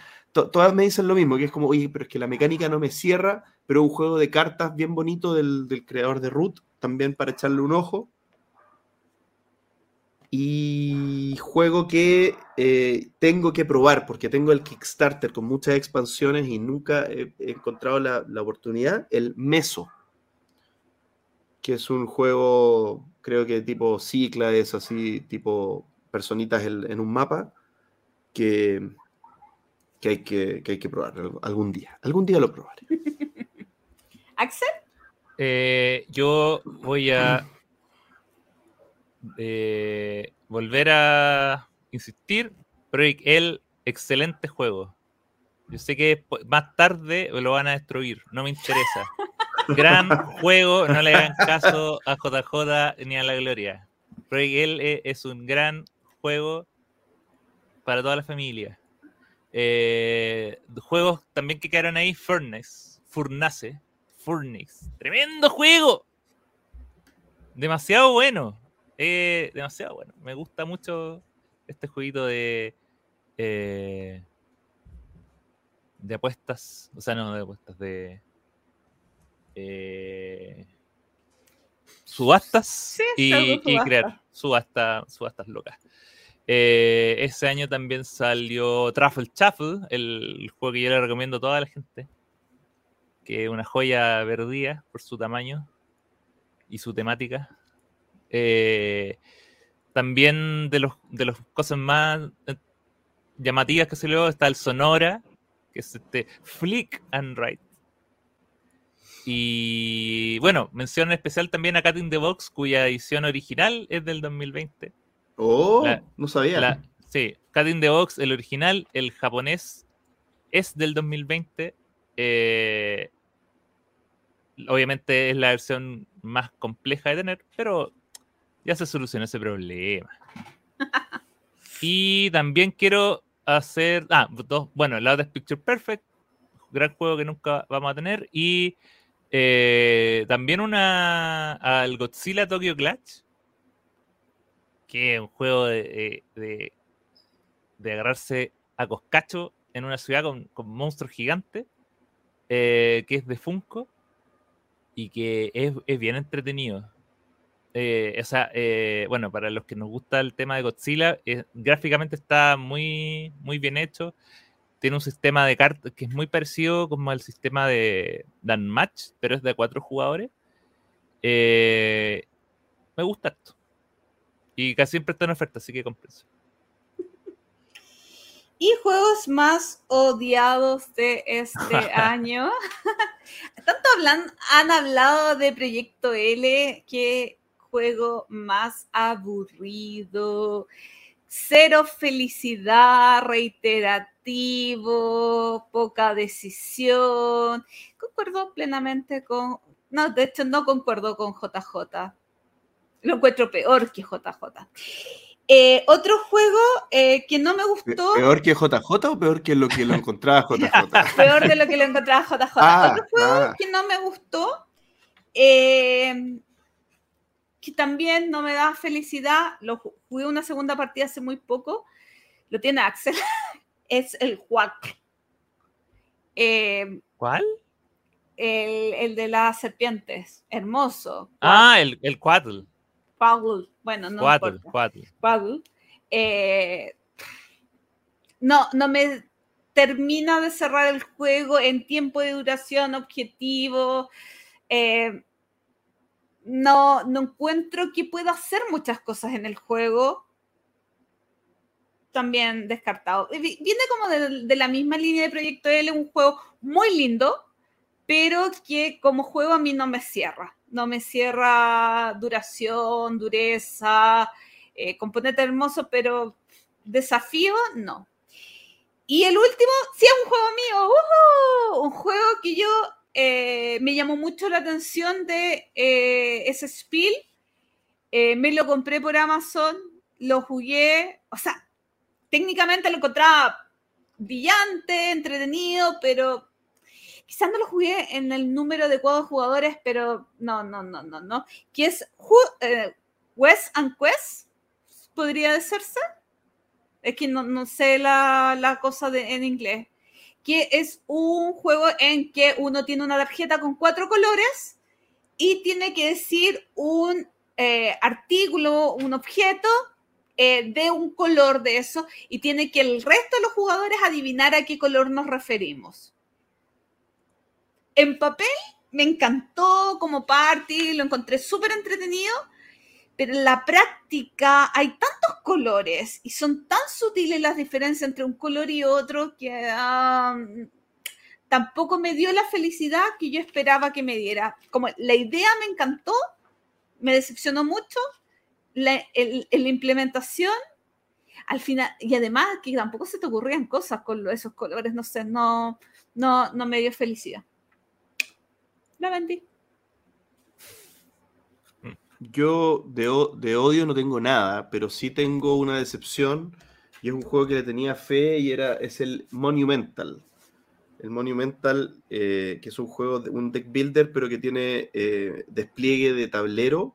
Y es un deck builder en el que uno juega las cartas en un, como en una grilla de 3x3. Entonces, cuando uno las juega, uno puede activar todas las de una columna o todas las de una fila es un puzzle forzado para mí, no, no, no, eh, es más o menos entretenido, pero en realidad eh, alguien, para mí a alguien se le ocurrió eso y, un poco como que forzó una innovación, no sé si me explico, como que no sé si tiene tanto fit con el resto del juego. Y lo otro que es súper anticlimático cómo termina, como es, esos juegos de, de, combate de miniaturas en los que siempre el que, el que pega último tiene la posibilidad de ganar más territorios, de posicionarse mejor. Entonces al final eh, es, como, es, muy pauteado como uno termina, es como el, cuando no eres el último jugador y tienes que atacar, tienes que tener mucho cuidado porque si dejas muy débil te van a, te van a atacar de vuelta, es como... No me, lo pasé pésimo jugándolo, la verdad. Eh, el juego no es malo, pero a mí me dejó sensaciones muy desagradables y lo vendí enseguida, no, no le di ni siquiera otra oportunidad, así que eh, sí lo odio ya y qué tanto eh, yo hay no lo bueno quizá el último sí no, no, odio no odio así como que nos da no miedo. quiero odiar, no quiero odiar pero pero pero un poco sí. Eh, este no lo odio solo lo ignoro que es el París París. ¿Y París? olvidable. Eh, París, de Gisling. Un oh. juego olvidable, un juego feo. O sea, no feo, pero con exceso de información, sin sentido. No, lo encontré fomísimo. Malo. A diferencia de Project L, que es muy bueno. Eh, eso, el otro, cada vez que diga un juego. Sí, cada vez que diga. No, yo, yo creo. El otro juego que. Eh, este ya me decepcionó un poco porque esperaba más. Pero. De hecho, no es, no es malo, pero tiene un problema que es como un poco injugable, que es el Bis, el, juego de la abejita. Es eh, hermoso. es hermoso, es un juego precioso. Eh, tiene un inserto muy bonito, las piezas son eh, es todo hermoso, pero, eh, y la gracia que tiene es que la... Eh, tiene unas abejas que se mueven, pueden moverse dependiendo de cómo las gires. Entonces, no sé si va... El tema es que se mueven en hexágono y ver hacia dónde quieres que se mueva es muy complicado. según mi punto de vista. Eh, creo que tendría que ver como algo más, como que tienes que verla desde arriba para que se vea, entonces siempre es como ya, me puedo mover hacia acá de uno a tres espacios, pero no, creo que es muy engorroso el sistema que tienen, que era creativo, pero la solución que hicieron no, no hace que sea medio complejo. Pero el juego que, que odié porque, porque pensé que me iba a gustar más. En realidad, mira, no es que me guste, también tiene que ser con un tema de, de jugabilidad, pero acá eh, tenía expectativas, tenía... Eh, tenía ganas, pero finalmente también es injugable por un tema casi eh, fisiológico, es el Cloud City de Phil Walker Harding. Por favor, no lo jueguen. O sea, si lo van a jugar, eh, procuren tener unas pincitas, procuren... Pero Axel no los vendió. No, no lo tengo. ¿Ah, no lo tiene? No, si lo jugué contigo esa vez y decidí no comprarlo. Decidí no ah, tenerlo porque dije, nunca voy a poder jugar esto bien. Siempre se me van a andar cayendo las piezas y, y creo que Don Phil ha hecho ese mismo juego de otras maneras eh, mejor. Como, como la expansión de Oso Park, que al final es, es de donde saca Cloud City. Claro. Eh, o el mismo, el otro juego que jugamos la otra vez, ¿cómo se llama, Gloria? El de las ciudades. Neo algo. Neoville. Neoville, ya, ese juego muy parecido y, y, y se puede jugar. Pero, pero hay que tener, o sea, es un juego que te pide como habilidades motrices en un juego que no es de habilidades motrices, es solo para colocar un puentecito entre dos edificios muy pequeños y con que tiene que calzar perfecto la pieza. Y si no se cae, y si alguien mueve eso, todo se va a caer. Y esas cosas a uno le molestan. Exagerado. Era una buena idea, pero que no, no, no funcionó. No tan exagerado como la gente que dice que Break es malo. Oye, creo que ha sido el programa en que más hemos criticado, o sea, partiendo yo, o, yo lo estoy viendo mucho, eh, que hemos criticado el trabajo editorial en la implementación del eh, en los componentes del juego. Porque al final quizás lo de Cloud City se podría haber mejorado con otro diseño industrial, no se hubiera hecho el mismo problema que siente Axel. Tendría que. Quizás si la gente se hubiera preocupado, o sea, la gente de esa editorial se hubiera preocupado, la gente ñurda como Axel, eh, a la hora de tomar las piececitas, quizás em, eh, el juego hubiera llegado a más gente, porque no estamos hablando de algo de la mecánica, estamos hablando de algo de los componentes. Sí. Bueno, yo quiero cerrar este 2022. 2020. Perdón, 2020. Eh, con una conversación. Porque este año, como al principio dijo Axel, fue el año de la pandemia. O sea, en este año fue la Spiel Digital, en la que participamos. Uh, eh, estuvimos en ese, en ese año. Eh, fue el año en que muchas editoriales tuvieron que replantearse la forma de todo, o sea, desde que las tiendas mucho tiempo no estuvieron funcionando, fue la crisis, comenzó la crisis de los containers, em, hubo cambios súper significativos en la forma de comunicarse, muchos medios aparecieron, eh, muchos eh, BGA cobró una importancia increíble, Tabletop Simulator, eh, se comenzaron a testear los juegos mucho más online, o sea, fue un año durísimo, pero eh, que provocó cambios importantes en la industria y me gustaría que conversáramos un poquito sobre eso. Eh, quizá no, eh, eh, o sea, a ver, quizás fue un año en que especulamos mucho también, ¿ah? eh, y pensamos que iba a, haber cambios mucho más profundos de lo que yo creo que terminaron habiendo. Eh, porque, por ejemplo, el tema digital. Eh, el tema digital es un tema que... Iba a llegar, pero llegó más apurado por la pandemia, quizás. Y que, y que llegó de manera poco estructural, creo yo. O sea, llegó como parche. Y, y quizás lo que nosotros pensamos que ese parche se iba un poco a... iba a echar más raíces y que iba a ser parte de una de una situación un poco más estable, no sé, un poco más profunda. Pero yo creo que eh, de, buena forma también, que la fuerza, la fuerza actual es que se está, eh, es que, eh, hay una inercia a volver como antes, a, recuperar lo presencial. Yo pensé también que el miedo de las juntas presenciales iba a perdurar por más años. Yo, por ejemplo, mm. hoy día hay discotecas y gente pegada una al lado de la otra sin mascarilla yo no me lo imaginaba eso en menos en cinco años. Entonces, quizá también habían otras cosas que nos hacían. ¿Ah? Eh, han pasado tres. Por, e, no, no, por eso te digo que yo, ah, yo tú te lo imaginabas en cinco, perfecto. Que yo me imaginaba que en cinco años íbamos a seguir con el miedo tremendo. Entonces, claro, eh, creo, que, creo que ahora, en términos de pandemia, en términos de pandemia, las fuerzas son más, más al regreso que a, que a continuar por la senda menos presencial. Pero ahora hay otras cosas, que, que, ya sería escaparse del 2020, que es la, crisis de Rusia, o sea, de Ucrania, eh, los otros, que ya es harina de otro costal y quizás nos salimos un poco de tu reflexión.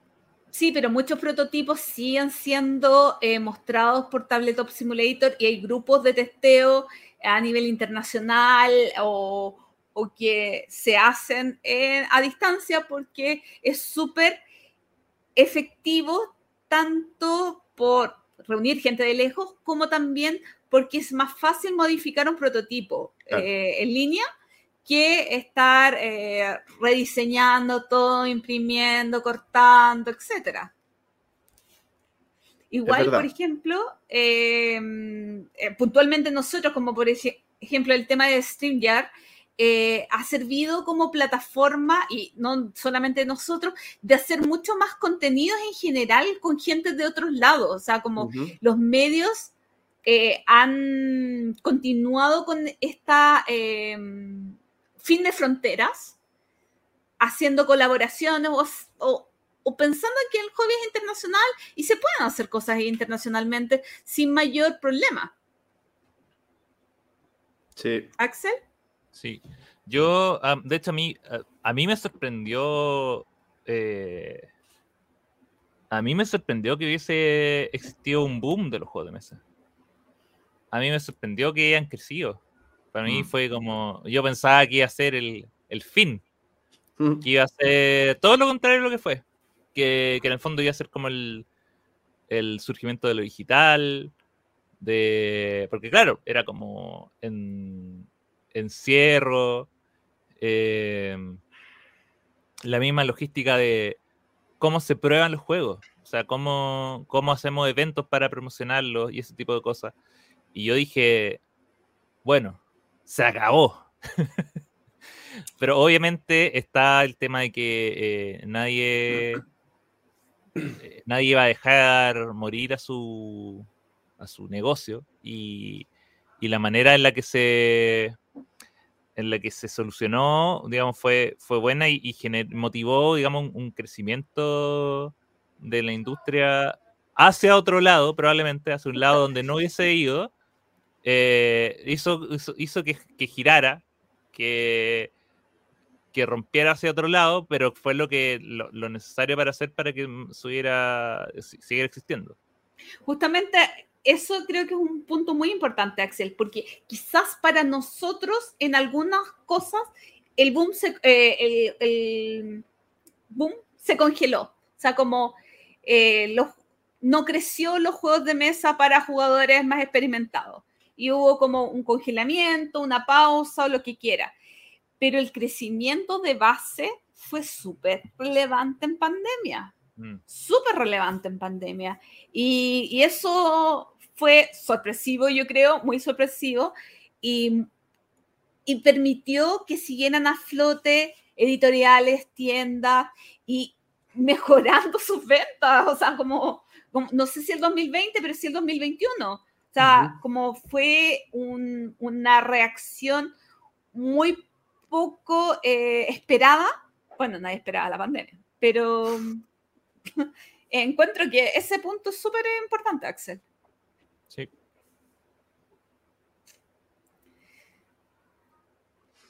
Bueno, oye, eh, interesante reflexión y muy necesaria porque así no nos quedamos con el, con el, con el gustito de que estamos odiando juegos. No podemos terminar así un capítulo. Por favor, yo voy a, yo voy a proponer que cambiemos el orden para no terminar ahí tirando, ¿ah? tirando tomate a los juegos. No, y, o sea, y que se odien a los juegos equivocados también. Creo que esto es lo más complicado. El, comentario objetivo de Axel. Odiar juegos no está mal, pero que se oye los juegos correctos. O sea, es que ustedes dos aman a Project L y con JJ, parte del staff del entreturno, lo odiamos. Está parejo. 50 y 50, nada que decir, es verdad. Aunque el problema es que a JJ lo echamos en tres programas más, pero... Va a tener que empezar a predecir el futuro, si no, ya no sabemos qué vamos a hacer. La vamos a finiquitar. La vamos a... Oye, bueno, y, con Oye, hay que tener cuidado con eso, chicos, porque JJ es abogado y si ah, hacemos mal el finiquito, vamos a tener que reincorporarlo en alguna otra sección que no sabemos cuál podría ser. No sabemos, vamos a tener que inventar algo para no tener problemas.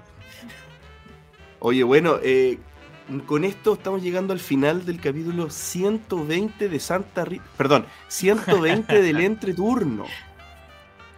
Eh, lleno de emociones, lleno de, cositas, de conversaciones reflexivas, de gloria, eh, y también de, uno de los años más eh, con más desafíos para la industria de los juegos de mesa como lo fue el 2020. Así que no me queda nada más que, que no me queda nada más que agradecerles por habernos escuchado y hasta la próxima. Chao. Chao, Gracias por escuchar el entreturno. Y recuerden, Envíenos sugerencias de historias relacionadas con sus vidas lúdicas. Pueden ser de terror, tragedia, graciosas o hasta de traición. Recuerden también escribirnos para participar en nuestra sección El Entreturno Responde. ¿Y ustedes juegan a todos sus juegos? Envíenos sus comentarios al correo elentreturno.gmail.com. Además, envíenos preguntas o temas que quieran que conversemos en el programa. Síganos en Facebook, en Twitter, en Instagram y suscríbase a nuestro canal de YouTube. Escúchanos en un mes más en nuestro próximo capítulo de El Entreturno. Gracias de nuevo y hasta la próxima.